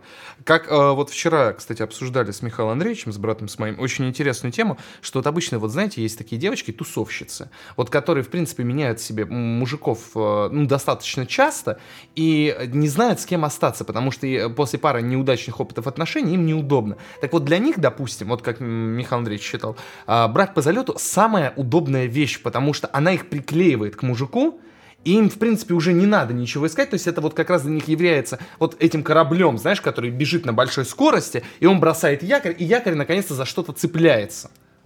Ну, знаешь, это на самом деле нам насаждено от более старшего поколения, потому что вот наши родители, они, в принципе, взращивались на том, что брак создается только для того, чтобы начать э, создавать детей, ну, то есть для продолжения рода. И никакой другой, то есть, э, роли он быть не должно. И, в принципе, это логично. Но сейчас, в наше время, в наш так называемый век контрацепции, когда мы можем четко контролировать этот процесс, ну, раньше как было реально? Вот вы начинали э, жить вместе, вы начинали, вы, вы женились, грубо говоря, и потом, э, если у вас была половая жизнь, у вас по-любому был ребенок. И то, что у вас, если вдруг не было этого самого ребенка, говорило о том, что с вашим здоровьем что-то не то, скорее всего. И это очень сильно сейчас она давит на нас, она влияет сильно на нас. Да, мы сейчас, э, у нас мысли какие? Мы можем думать о том, что, ну вот сейчас я хочу построить карьеру, э, как-то укорениться так, чтобы у меня там э, было гнездышко мое, чтобы вот ребенок родился, и он был обеспечен всем, что я занимался исключительно, то есть его там образованием, взращивал его там до условных 18 лет и не думал о каких-то там бедах. Это одинаково и умное, как бы э, суть, и умное утверждение, и глупое, как бы с точки зрения старшего поколения. Где истина, тут, так сказать, непонятно, но это насаждение, оно очень сильно давит. Тут надо держать свою оборону. Ну смотри, э, я помню то, что на курсе обществознания нас учили то, что вот термин «семья» это, — это ячейка общества. Вот. И по большому счету, да, преемственность поколений присутствует в том, что э, брак и вот эта вот сама по себе семья нужна для того, чтобы заводить детей. Но ты говорил сейчас о нынешней концепции, да, того, что, условно говоря, вот сначала я все обеспечу, и потом буду заниматься им. У меня созрела следующая мысль о том, что, понимаешь, планета сейчас и так перенаселяется, планета сейчас страдает от именно этого самого перенаселения теми, кто вот строгает детей как безумный вообще человек. Но в один момент, я думаю, именно качество человека взросленного будет решать, а не количество людей э, на этой самой территории. Именно качество воспитания, качество э, вот именно вот этого вот момента взросления и э, воспитания будет решать то, каким будет человек и то, каким будет наше будущее на этой же самой земле. Я считаю то, что очень правильная позиция именно умных людей сначала чего-то добиться, а потом заниматься именно ребенком. Это, от этого, от этого генофонд станет крепче хоть и малочисленней. Витенька, так вот, сразу вылечу и навтыкаю и тебе, и Амиру. А, собственно говоря, смотри, качество человека, оно всегда влияло. То есть э, не только сейчас про, а, про то, что... Сейчас ч... просто наиболее остро. Нет, понятно, что сейчас наиболее остро, потому что в а, обществе, где у нас 7 миллиардов человек, нам нужны качественные, ну, типа, хорошие, правильные граждане, которые будут заботиться об этом. Ну, как бы на, на просторах нашей великой родины мы это можем наблюдать, что, что бывает в обратном случае, когда качество людей достаточно сильно падает. По поводу твоих изречений, Амир, я скажу так, про вот э, наш век контрацепции. Презервативы были еще во времена наших с тобой родителей, и во время наших бабушек с дедушками презервативы уже тоже были. А, нет, а вот эти противозачаточные препараты у женщин, то есть они же не так не давно было. появились, те, которые практически не влияют на их репродуктив, репродуктивную функцию в конце. Нет, ну это, конечно, правда, но я просто вкинул за счет того, что именно сам, сам, сам термин контрацепции, то есть использование презерватива, ну, блядь, оно появилось... самое, вот это вот э, кожуру бамбука, конечно, блядь, использовали всегда. Ты не видел советский презерватив? А, это же изделие номер один. Да, потрясающе. Но не было, правда, не было контрацепции, типа таблеток. Нельзя было употреблять контрацептивы, и с твоим здоровьем было все нормально, то есть у тебя были нормальные циклы, и в момент, когда ты просто при, начинала прерывать а, употребление таблеток, вы могли зачать ребенка. Блин, я хотел против после знаешь, что вставить? Он говорит, типа, качество должно превалировать над количеством. Есть фильм, короче, называется «Идиократия». Не смотрели? Там, концепция... где жопы показывают. Да, да. Экране, там концепция была в следующем. Э, в этом фильме. То, что вроде как вот это умное, качественное население, оно всегда думало о том, что а сейчас не время.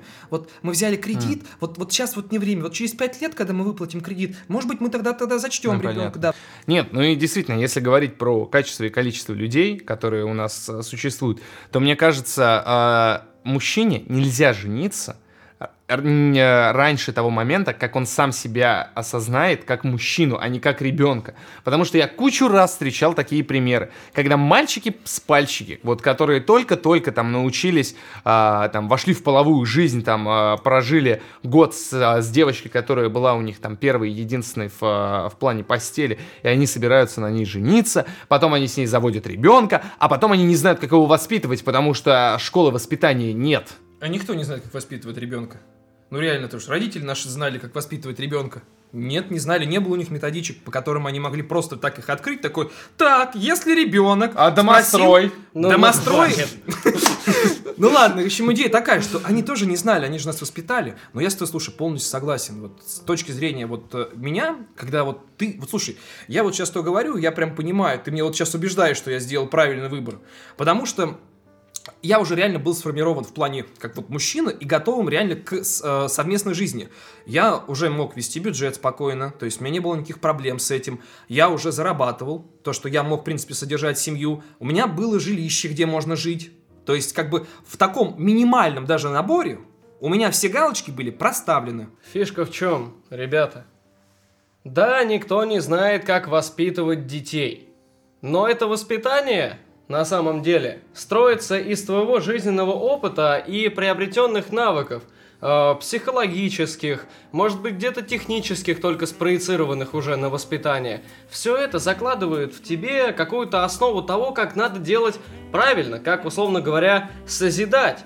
И вот в этом разговоре я прекрасно понимаю то, что э, Ваня правильно сказал. Зачем заводить ребенка, когда ты сам еще в душе немножечко ребенок? Ты не можешь быть готов ко всему. Ну реально, ты думаешь, что ты вот сейчас вот прожил какую-то там жизнь, и вот все, я готов полностью к ребенку. Ты уколы делать умеешь? Умею, но чему мне его научить? Вот Да чему, смысле? если Ты- я ты сам еще только суть. учусь? Ты не понимаешь суть. Вот ты не умеешь делать уколы, например, или умеешь, окей. Вот у ребенка температура, ты не знаешь, что делать, тебе сказал врач, типа, делай ему укол. Ты берешь это маленькое существо, которое орет просто на взрыв, оно красное просто ядреное от того, что ему больно. И тебе нужно сделать этот самый укол. Ты вот готов к таким, например, вещам? У афганцев все э, дети орут на взрыв. Конечно. Нет, ребят, позвольте влететь в ваш диалог, я тебе скажу так. А, если ты не знаешь, если, даже если ты знаешь, как делать укол ребенку и а, боишься это сделать, или ты не знаешь, как делать укол ребенку, отдай его доктору. Доктор на это учился. Начнем с этого. А, если продолжать эту тему, что про то, что мы не знаем, как воспитывать детей, родители наши не знали. У нас, у всех, есть замечательный опыт воспитания именно нашими родителями. То есть в этот, да, то есть в этот момент, когда а, ты готовишься к рождению ребенка своего будущего, или если ты девушка, ты рожаешь своего ребенка, а, ты задумываешься о том, а как меня воспитали мои родители и что они делали, вот какие микромоменты они использовали, чтобы воспитать меня тем, кто я есть. То есть ты должен, во-первых, оц- оценить себя, хороший ли ты гражданин, хороший ли ты человек, то есть если тебе, если в тебе качества, которые ты хотел передать своему ребенку, проанализировать, как эти качества в тебе появились, и именно таким способом попытаться их передать своему ребенку. То есть, допустим, меня э, воспитывали в замечательной э, среде, мои родители. Мне в 6 лет дали э, сковородку, дали яйца, дали э, куриные яйца, дали э, замечательное а, подсолнечное масло и сказали, делай яичницу или делай омлет, там, без разницы. И то есть с детства меня приучили, в принципе, к тому, что готовить это на самом деле не только просто, но еще и интересно, потому что чем раньше ты начинаешь, тем как бы а, больше ты к- со, времени, со временем будешь а, использовать. И, соответственно, я бы своим детям а, в одну из первых очередей это пыта- попытался бы передать, вот это желание готовить, и, то есть это тоже воспитательный процесс. То есть, чтобы с ребенком построить какие-то, какое-то взаимопонимание, нужно найти с ним общее хобби. Вот чем готовка, допустим, тебе не хобби. И на основе этого хобби, на основе, допустим, готовки, ты уже с ним начинаешь, его начинаешь раскрывать, и, соответственно, можешь на него как-то влиять, объяснить ему, что вот это бяка, сыночек, или там доченька, а вот это, мизогинией запахло, да, а вот это нормально. Здесь есть такой момент. В любом случае, когда ты воспитываешь ребенка, по крайней мере, я помню по своему собственному опыту, э, со мной не сюсюкались, как вот есть концепция мамаш, э, наседок с гиперопекой, так вот у меня произошло совершенно по-другому. Э, меня всегда пихали в самостоятельность. Мне говорили то, что вот здесь вот ты сам должен разобраться, и только если ты объяснишь, почему ты этого сделать не можешь, не потому что я не знаю или мне не хочется, а потому что ты просто этого не знаешь, обратись к нам, и мы тебе всегда все объясним. И потом из этого ты сделаешь это сам. Всегда пихали в самостоятельность и всегда говорили то, что нужно как-то что-то делать именно исключительно самому. Э, ну, грубо говоря, из вот этого вот всего мы как-то уже немножечко начали отходить от темы опять снова к воспитанию, а это уже предыдущий немножечко подкаст. Э, мы рассмотрим другую сторону медали. Мы рассмотрим то, что либо люди в один момент понимают то, что им нужно жениться, ну, то есть, условно говоря, им нужно вступать в брак, либо они постепенно расстаются, потому что они понимают то, что их отношения, когда они вот созрели, вот как сочный персик, они созрели, а потом в один момент, потом в один момент они этот момент упускают, начинаются вот это вот самоедство, и люди расстаются. И вот хотелось бы узнать вот эти вот предпосылки к расставанию, почему это происходит, и вот где вот этот вот момент уловить, когда вот эта вот тонкая минорная нота начинает играть в ваших отношениях. А, ну, я, наверное, начну как человек а, наиболее близкий к этому вопросу. А, на самом деле, если брать личный опыт, а, меня всегда в эти моменты колышет что? Что когда ты сидишь действительно и думаешь, что слишком все хорошо. Вот ты сидишь, потому что в нормаль... в хороших отношениях никогда не бывает все слишком гладко.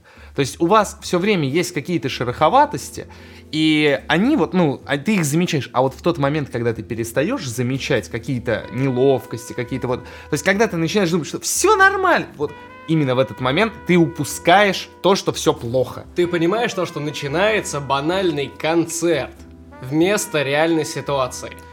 Ну, то есть у тебя подменяется, ты э, начинаешь упускать реальную суть вещей, и ты ее заменяешь своим шаблоном, что в принципе все нормально, нормально, нормально, нормально, нормально. И именно из-за этого, кстати, э, очень часто вот эти неожиданные расставания. Потому что все нормально, нормально, нормально, хоп, все. И тебе, тебе говорят, все, Ванечка, там, привет, пока. Блин, немножко плачусь, но ладно. А, то есть все, привет, пока.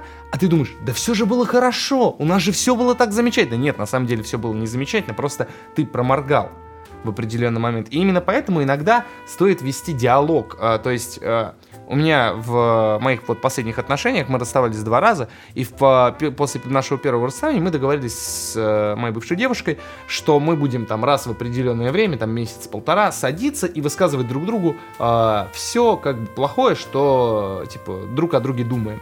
То есть, чтобы сразу эти вопросы решить и нивелировать.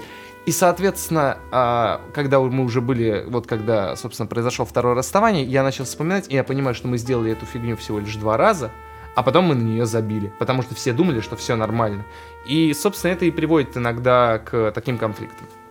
Иногда причиной конфликта может быть просто банальное пресыщение. Кто-нибудь вот э, сталкивался с таким, что вот девушка такая, ну, чем займемся сегодня? Ты говоришь, пошли в кино. И она, не хочу. Да, да, бывало. А, а, может, кафе? Да, сто раз уже ходили. Ты начинаешь, ну давай пойдем с тобой, не знаю, там, погуляем. Да что гулять? Ну, то есть, женщина тебе всеми просто вот фибрами показывает о том, что она вообще не хочет тобой проводить время. И ты-то думаешь, да, реально по наивности своей, ты не понимаешь, что ты думаешь, что да все хорошо, что, ну, может, просто, правда, реально надоело ей, хотя тебя посещает мысль, ну как такое, мне ж не надоело с ней проводить время, ходить в это условное кино, почему э, вдруг ей это стало? А потом происходит этот момент X, который вот приводит к расставанию, когда вот она уже тебя уже все-таки приглашает, говорит, ну давай встретимся. И ты встречаешься с ней думаешь, ну все, сейчас, короче. И она такая, все, пока. Э, это, во-первых, типа, я хотел у тебя спросить, ты за мной следил? У тебя также было? Да, у меня было, у меня было, у меня было, да, у меня была очень похожая ситуация. Нет, то есть суть в чем, вот я потом уже, когда думал над этим, я понимаю, что когда ты зовешь ее в кино, еще куда-то, еще куда-то, а есть еще всегда вторая сторона медали, потому что мы, мужчины, очень зачастую упускаем вот тот момент, что, чего на самом деле в этот момент хочет женщина. Потому что, на, на, на, может быть, у нее сейчас на, на самом деле какая-то большая проблема, которую ты не замечаешь, то есть ты ее упустил из своего поля зрения, и ей хочется, чтобы ты заметил эту проблему, а не позвал ее в кино. Потому что эта проблема поважнее, чем кино. И почему она должна ходить с тобой в кино? То есть, ну, да, да, да, давай. Вот Витя уже показывает, что что-то не так, а он хочет мне возразить. Виктор, врывайся! Да почему она тогда об этом не может нормально сказать? Она женщина, а значит, она не будет тебе говорить. Она будет тебе вкидывать маленькие вот частички пазла, и ты должен собрать его. Но ты, естественно, не соберешь, и она просто говорит, вот, дурак, ты что за картинку собирал? Белый квадрат, почему ты сразу этого не понял? Ведь именно это иногда бывает самым большим камнем преткновения в отношениях, что женщина, а, мизогинии запахло. Они, а, з- они очень любят все идеализировать и фантомизировать. То есть в, в их реальности, ну, допустим, возьмем абстрактную женщину, в ее реальности у вас уже настолько большая любовь, настолько сильное, а, сильное отношение, что вы понимаете друг друга с полувзгляда. И по ее меркам она дала тебе уже всю полную картину, она тебе уже только вот, вот реально, единственное, что она сделала, это не сказала это прямым текстом,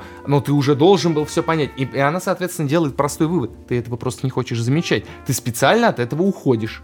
Ты не видишь проблему. Да, ты не видишь проблемы. Нет, ты видишь проблему, потому что она дала тебе все поводы, типа, увидеть эту проблему, но ты ее избегаешь. И именно из-за этого ты потом говоришь, э, вот иногда с этим связано как раз э, еще про предпосылки, если говорить, когда ты говоришь, дорогая, пошли в кино, говорит, «А?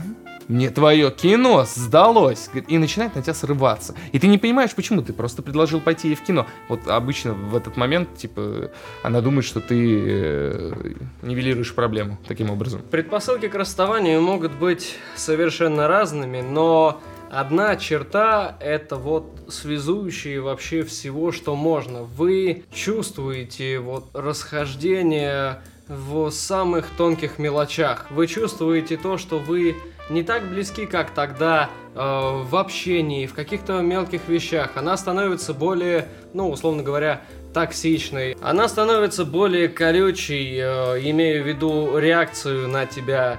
Вот. И как-то вот ты чувствуешь то, что меньше внимания к тебе, меньше какой-то вот такой вот теплоты.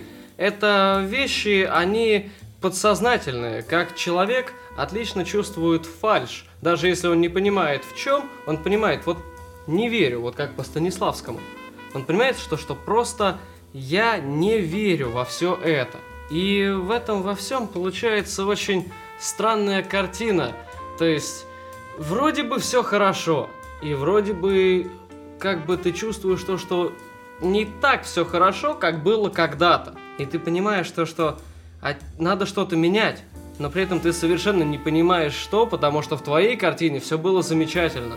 А на самом деле мелкая обидочка вот здесь, потом которая переросла в мелкую обидочку вот тут, потом она стала проявлять к тебе меньше внимания и стала больше токсичничать, из-за чего ты каждый раз, когда с ней созваниваешься или встречаешься, тебе портит настроение, и ты понимаешь то, что а в следующий раз я вот, например, не хочу вот так активно общаться, в следующий раз я не хочу ей, например, звонить.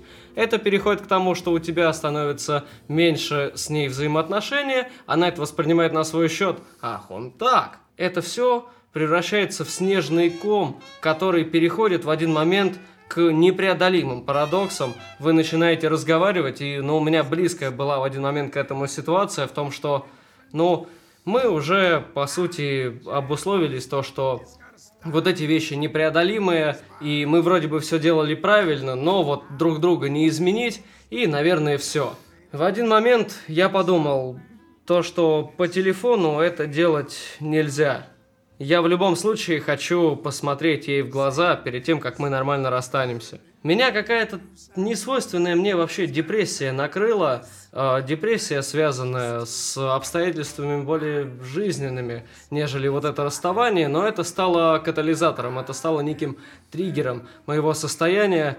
И я несвойственным себе образом думаю, ну мы же уже вроде бы расстались, но мне так захотелось с этим вот близким человеком, которого я всегда вот считал действительно близким для себя, поделиться вот этим состоянием. И я встретил неожиданно для себя реакцию в том, что вот в очередной раз, когда вот у меня было очень там серьезное в один момент физическое такое состояние, и сейчас она с такой теплотой отнеслась и такую духовную поддержку оказала, то что ну надо быть дураком, чтобы такую девушку просто бросить, взять вот так вот. Я понял то, что я ошибался, и если все, что ей от меня нужно, это чуть-чуть больше внимания, то действительно, это просто я, баран, который этого не замечал. Ну вот, в твоем случае, ведь это сработало именно так. А у некоторых людей, собственно говоря, у них не приходит вот эта замечательная мысль в голову, и они расстаются, собственно говоря, со своей второй половинкой. Так вот, э, в отношениях, в которых в определенный момент все было хорошо, после расставания всегда все очень плохо.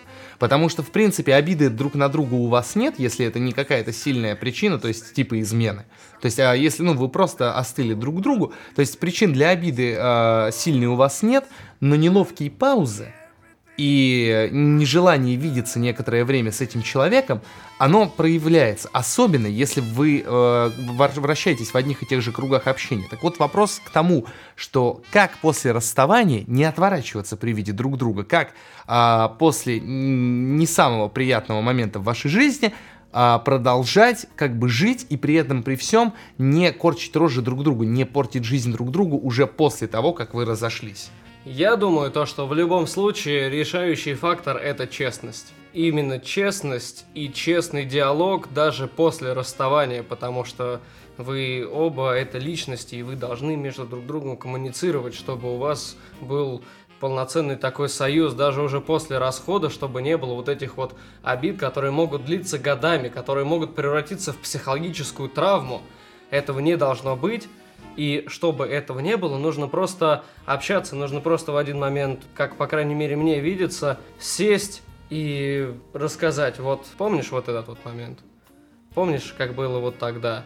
А помнишь вот, вот, этот, вот эти предпосылки, которые произошли, которые в этот вот момент, вот, про, вот они произросли в то, что мы сейчас с тобой не общаемся. А как было вот здесь? А как было вот так? Я понимаю то, что ты имеешь в виду нечто другое, и ты видишь это все по-другому, но посмотри на эту ситуацию из моих глаз, хотя бы вот на уровне того, что я рассказал, и я посмотрю на твою ситуацию из своих, и мы тогда сможем хоть как-то друг с другом примириться и, возможно, продолжать общаться. Нет, это, конечно, все очень замечательно, но мы, допустим, приходим к ситуации в том, что вот э, с, твоего, с твоей точки зрения, с твоей колокольни, вы еще в состоянии коммуницировать.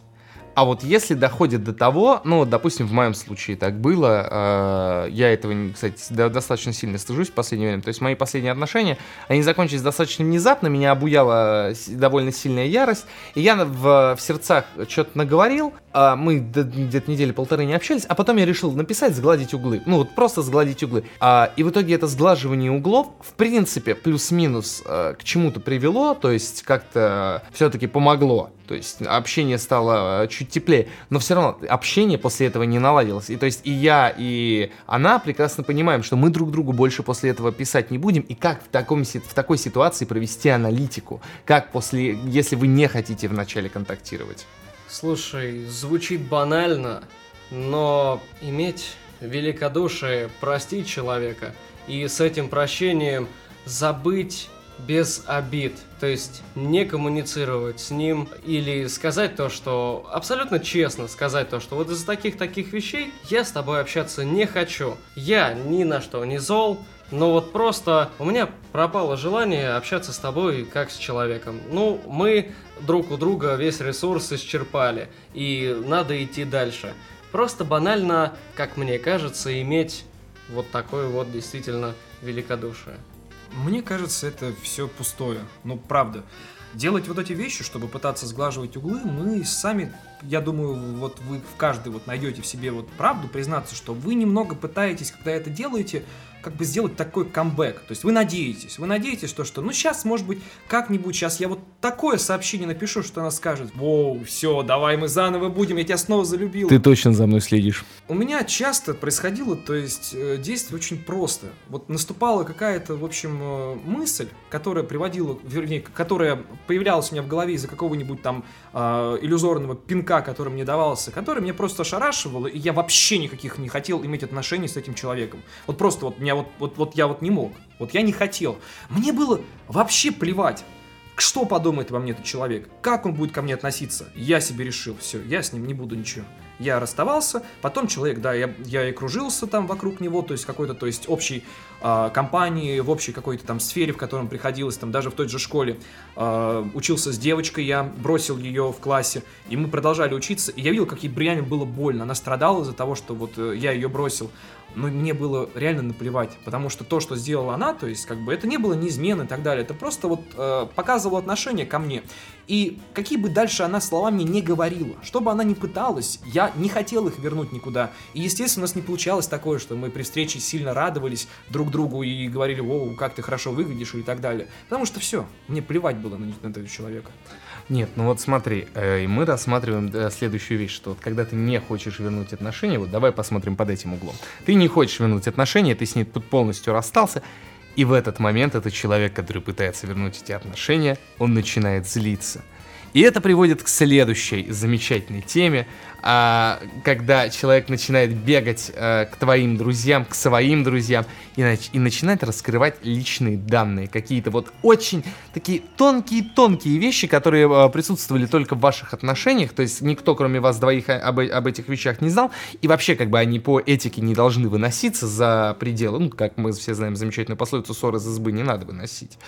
А человек из-за того, что он злится на тебя, он начинает выносить. Он начинает это все рассказывать э, людям извне, и, нач- и это вот порождает вот эти замечательные вещи.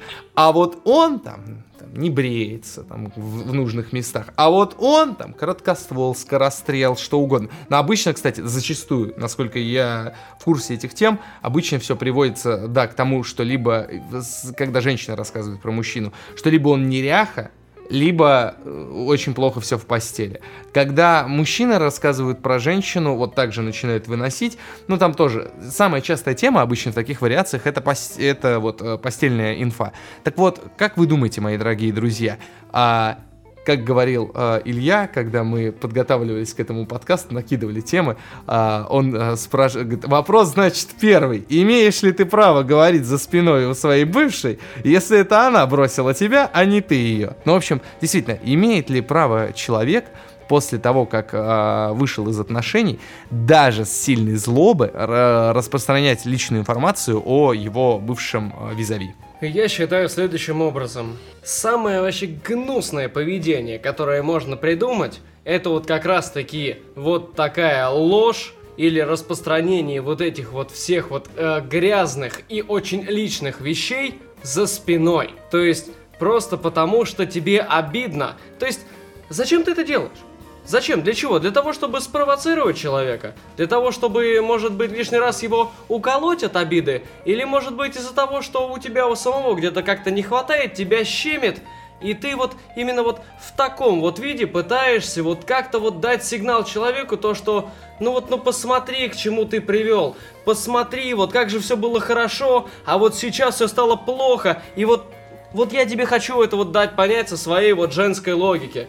И самое, вот опять же, гнусное, это ладно, женщина, которая подвластна эмоциям очень сильно, в том числе и гормонально, в том числе и из-за психологии, в том числе и из-за воспитания. Ну, преемственность поколений мы, опять же, не можем отрицать. Самое гнусное, когда мужчина так делает, когда мужчина пытается очернить свою женщину, доказав то, что на самом деле, ребята, я вообще самый замечательный человек на земле, это она все это время была плоха, не вдаваясь в подробности того, что на самом-то деле, дорогой друг, все привело к вот этому исходу из-за того, что ты и сам, во-первых, там где-то может быть падок на передок, и ты сам не тот, кем ты являешься. Это опять же тот задел о том, что не стоит стараться быть лучше, чем ты есть. То есть из этого вот всего там, а вот он, а вот здесь, там, личная информация. Личная информация должна быть личной. Э, самое, вот как ты, как, как ты и говорил, самое удобное это говорить о быте и говорить о постели. Знаешь почему? потому что это нельзя подтвердить, потому что это абсолютно личное между двумя людьми, потому что никто не пойдет проверять, а как же ты на самом деле там живешь спустя там три месяца после того, как пройдет вся показуха, а как же ты там спишь там с, кон- с конкретным человеком. Это, это никто не пойдет проверять по одной простой причине.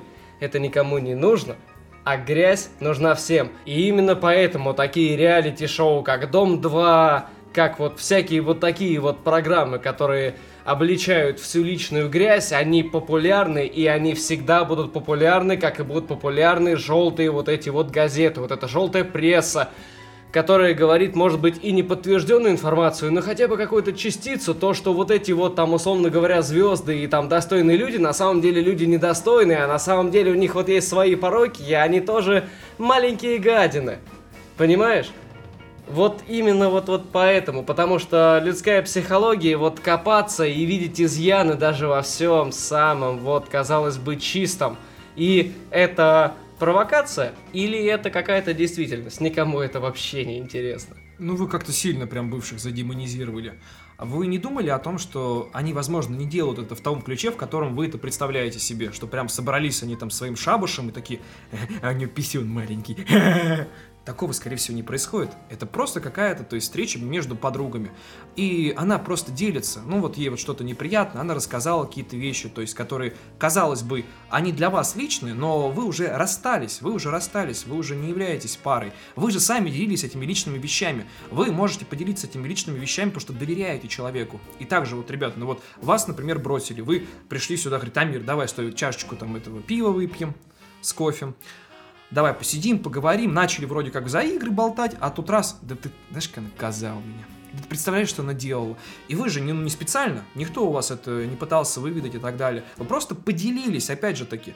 Ничего плохого в этом нет. А то, что этот человек потом э, как-то очернил, то есть попытался каким-то образом ужарить вас вот, этим, вот этой вещью, это, конечно, гнусно, я согласен. Но при этом эта бывшая, она не всегда может быть таким, э, такой дьяволицей, которую вы себе представляете. Плюс еще люди, которые постоянно пытаются находить, так сказать, в этом какой-то интерес, но это же в нашей, в нашей так называется, в нашем ДНК. Все мы хотим находить эту грязь, э, находить какие-то, вот я еще это называю, обновить информацию. То есть это когда у вас есть какой-то там хороший знакомый, с которым вы вроде бы общаетесь, но как-то так, и он у вас спрашивает какие-то вещи, которые ему на самом деле пофигу. Ну, он типа спрашивает это, типа, ну ты чё, как там, там, это, выздоровел, да? Ну, так сказать, обновил информацию. Да, он выздоровел, да, не выздоровел. Ну ты чё, расстался с Машкой? Да, расстался. Информация обновлена, галочка поставил. И плюс, э, когда человек себя, себя оправдывает, почему? Это же э, каждый человек у него встроен так называемый эм, механизм защиты. Он пытается, он пытается выжить. А, механизм самосохранения. И именно это движет тогда в тот момент. Да, у нас сейчас нету какой-то рыси, которая может напасть на нас из-за кустов, но при этом мы с вами спокойно можем защищать себя в социальном плане. Это не я вот какой-то урод был моральный, который тебя э, довел до какой-то там, я не знаю, ручки, что ты аж э, ушла от меня, а это вот она, она плохая, она была плохая в постели, она была плохая в быту и, и готовила невкусно. Вечно у нее запеканка была подгоревшая. Всегда есть момент личного восприятия. По поводу того, что на самом деле, да, это не я такой плохой, это вот она меня довела. Это вот на самом деле все неправда, это вот она просто не ценила и прочие, прочие, прочие вещи. А, опять же, путь наименьшего сопротивления и путь непринятия своих собственных ошибок. А может быть, и ты где-то там был не богом, да, например. А может быть, это ты где-то допустил такие ошибки, из-за которого она так смертно обиделась. А может быть, происходит такой момент, то что тебе кажется то, что все хорошо, а на самом деле у нее в голове все плохо. Может быть, кто-то накрутил, может быть, ты сам накрутил всю эту ситуацию, а может быть, она. В любом случае, опять же, как я и говорил, это личное восприятие ситуации. И, естественно, так как мы все существа социальные, нам хочется показаться вот э, самым лучшим образом перед другими людьми, будь то там друзья, будь то какие-то другие знакомые, на все вопросы говорить о том, что я был самым лучшим. Это вот проблема на самом деле в другом, а я, я совершенно крутой, преподносить и искажать информацию так, как тебе угодно, потому что ее никто не проверит, как я и говорил. А советуете? Слушайте, ну, вот ты вот рассказал, типа поделился то, что вот она такая коза была, она такая сволочь, и тебе друг обязательно дашь совет. Вот следующую, вот ты вот, вот, вот так должен там как бы любить. Вот со следующей ты вот так должен отношения строить. Вот вам не кажется, что вот это вот такая манера дурацкая лезть в чужие отношения, как-то вот пытаться вот там проанализировать то, что вот вообще не твое собачье дело, это весьма такая гнусная черта. Нет, на самом деле, я тебе так скажу, Амир, что лезть в чужие отношения а, иногда принципе, иногда в критических ситуациях, вот это знаешь, если, если, если, если выполнено много если, то тогда в эти отношения можно лезть. Если это там твои близкие друзья, самые близкие друзья или близкие родственники, то есть там братья, сестры, и ты понимаешь, что, э, чело, э, что человек не может оценить здраво ситуацию. То есть там, допустим, что э, там, допустим, твоего очень хорошего друга или подругу явным образом используют. И, а он этого просто не замечает.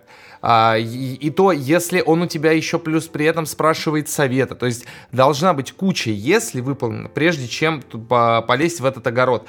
Без согласия человека или без а, явных маяков, что ему нужна сильная помощь, я лично считаю, что в, это, что в эти дела лезть ни в коем случае не стоит. Понимаете, каждый человек думает о том, то, что вот со стороны он сейчас разберется и даст такой совет, в котором у них вот в семье такой, казалось бы, потенциальный или настоящий, ну там в зависимости от ситуации, будет совет да любовь. А на самом деле это отношения между двумя людьми, это настолько личные вещи, это настолько оригинальные взаимоотношения, то, что потянуть за ниточку здесь, потянуть за ниточку там, не зная всей этой системы, и ты ее никогда не узнаешь, потому что не знаешь очень многих потайных вещей среди одного человека и среди другого, которые только они между собой знают – то, что лезть в это все с каким-либо советом, со своим собственным видением, как бы ты сделал, это всегда вносить деструктив. Это всегда будет иметь исключительно отрицательный результат. В большей части я уверен, что это будет именно так. Просто потому что, как я и сказал, это очень личные вещи – это вещи, в которых ты не имеешь ни малейшего понятия. Я раньше думал иначе. Я раньше думал то, что ну вот, э, вот так по концепциям все это в принципе довольно просто. Вот здесь, вон там, вот здесь ты какие-то условия соблюдаешь, и даешь понять то, что ей тоже нужно соблюдать определенные условия, и все у вас будет хорошо. А потом, когда у меня какая-то начала... А потом, когда у меня начала какая-то дичь происходить, я понял то, что я не властен вообще никому давать никакие советы, потому что я слушал много советов и понимал то, что все они заблуждаются. И сам для себя, если я в своих отношениях не могу разобраться, какое я право имею давать советы другим людям в их отношениях, в которые они понимают гораздо больше, чем я. Ну вот сейчас немножко перейдем на личности, Витюш. То есть ты хочешь сказать, что если а, там через, ну, допустим, 10 лет, когда твоя сестра младшая подрастет и, в принципе, будет уже в нормальных, во взрослых отношениях состоять, если она будет приходить от своего парня или мужа, мужа зареванный и будет начинать э, рассказывать, что там происходит, ты хочешь сказать, что ты не будешь давать советы, и ты абстрагируешься от этого. В первую очередь я буду задавать огромное количество вопросов, чтобы понять вот эту вот систему того, что ей нужно, кем она является, и может быть она сама не разобралась. Во-вторых, я буду задавать вопросы, а какой у него бэкграунд, а из-за чего вот это произошло, а не пыталась ли она копаться, и пытаться выводить на то, что она будет рассказывать мне не со своей позиции, то, что, ну вот я считаю то, что вот это он поступил неправильно, а рассказывать фактами и факты разлагать так, что будет очевидно понятно объективно, из-за чего это произошло, давать и ей понять, что она ошиблась и что он ошибся. И если на него я не могу повлиять, то на нее да.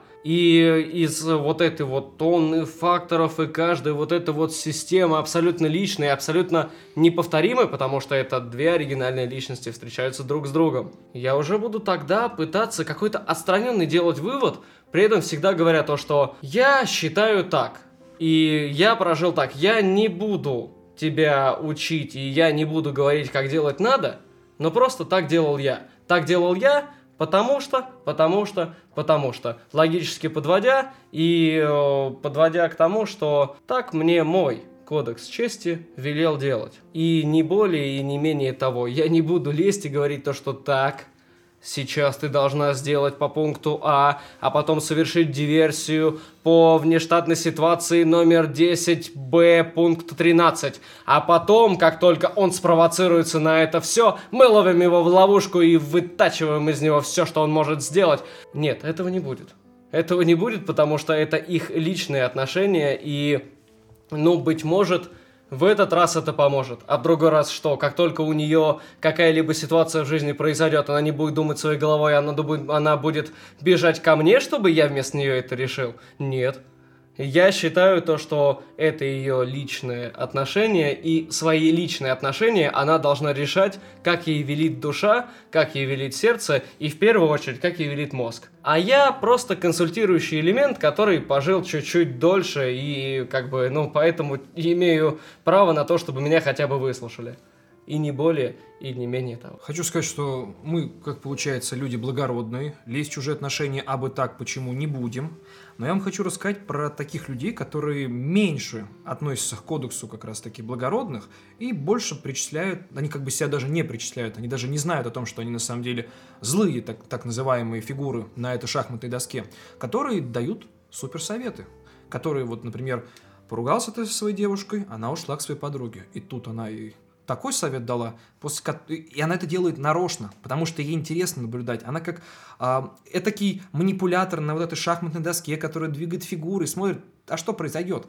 Как правило, у таких людей своей-то собственной жизни толком нет. Им интересно наблюдать, им нравится вот смотреть со стороны. Я вот сейчас вот этой дурочке, как, как по ее мнению, она всегда, вот кто-то дает совет, как правило, он считается реально выше, чем вот тот, кто совет принимает. И вот поэтому, вот, как, как говорится, она этой дурочке дает совет, она ему следует, ха-ха-ха, шалость удалась, как смешно произошло, как весело получилось. И это приводит к тому, что семьи разрушаются, что отношения разрушаются, а таких людей много. И как вот от таких людей оградить человека? По той причине, что, ну, например, это может быть самая близкая подруга. Как объяснить своей девушке, что это самая близкая подруга, на самом деле там а, последняя гарпия и пиявка, которая присосалась к ее жизни и сосет все ее силы. Слушай, а ты понимаешь то, что это может быть на самом деле гадина, которая на тебя также запала, но которой ты совершенно не интересен, и ты выбрал вместо ее ее лучшую подругу, и она втайне завидует этому всему. Вот я об этом рассказываю со множеством «если», а на самом деле это очень расхожая ситуация, и это, в принципе, очень классический сюжет – ну да, да. Она и, ж... она, и она подмывает специально, вот, понимаешь, вот под тобой вот этот вот весь фундамент, чтобы ты потом обратил внимание на нее. Ну, то есть, это уже частные случаи. Э, в любом случае, до этих людей просто не нужно слушать, если у них личных каких-то таких вот личных каких-то качеств и личного опыта нет, и ты понимаешь то, что это хабалка или это вот склочница – то есть, и ты даешь на это вот э, своей какой-нибудь половинке установку, то, что, смотри, она собирает у всех сплетни, блин. Она из этого всего пытается сплести какой-то заговор. Она завидует банально, потому что, потому что, потому что. Ты можешь консультирующим элементом дать понять то, что, видимо, твоя подруга не совсем твоя подруга, а там дальше уже ей решать. Но среди вот всех вот этих гадюк злых, которые подмывают почву и пытаются э, залезть в ваши отношения, я хочу сказать, что иногда есть люди, которые дают офигенные советы, совершенно не залезая в отношения. У меня такое пару раз было, то есть когда я э, своему очень хорошему другу написал, ну в общих чертах ему описал, то есть э, проблему, которая у меня возникла, и он мне, э, в принципе, давал советы, вот, но они настолько общие, ну, то есть, никакой конкретики, то есть, он не призывает там бросать девушку, он не, нет, нет, Витек, не ты, он не призывает бросать девушку, он не призывает, как бы, с ней э, там навсегда оставаться, он дает тебе, в принципе, общие советы, но которые э, заставляют тебя действительно очень хорошо задуматься и проводить аналитику самому, и мне кажется, вот э, такое влезание в чужие отношения, оно самое замечательное, то есть, когда ты не э, даешь человеку совет, не решаешь за него, что ему делать, а наводишь его просто на мысль о том, что над э, этой проблемой можно. Э, на нее можно как-то взглянуть, как-то ее развить и, возможно, самому найти решение просто э, благодаря совету этого человека. Собственно, на этой замечательной ноте мне бы и хотелось завершить сегодняшний наш подкаст. А, мне очень понравилось сегодня, ребята, с вами собираться, с вами сегодня болтать. Отличную тему выбрали.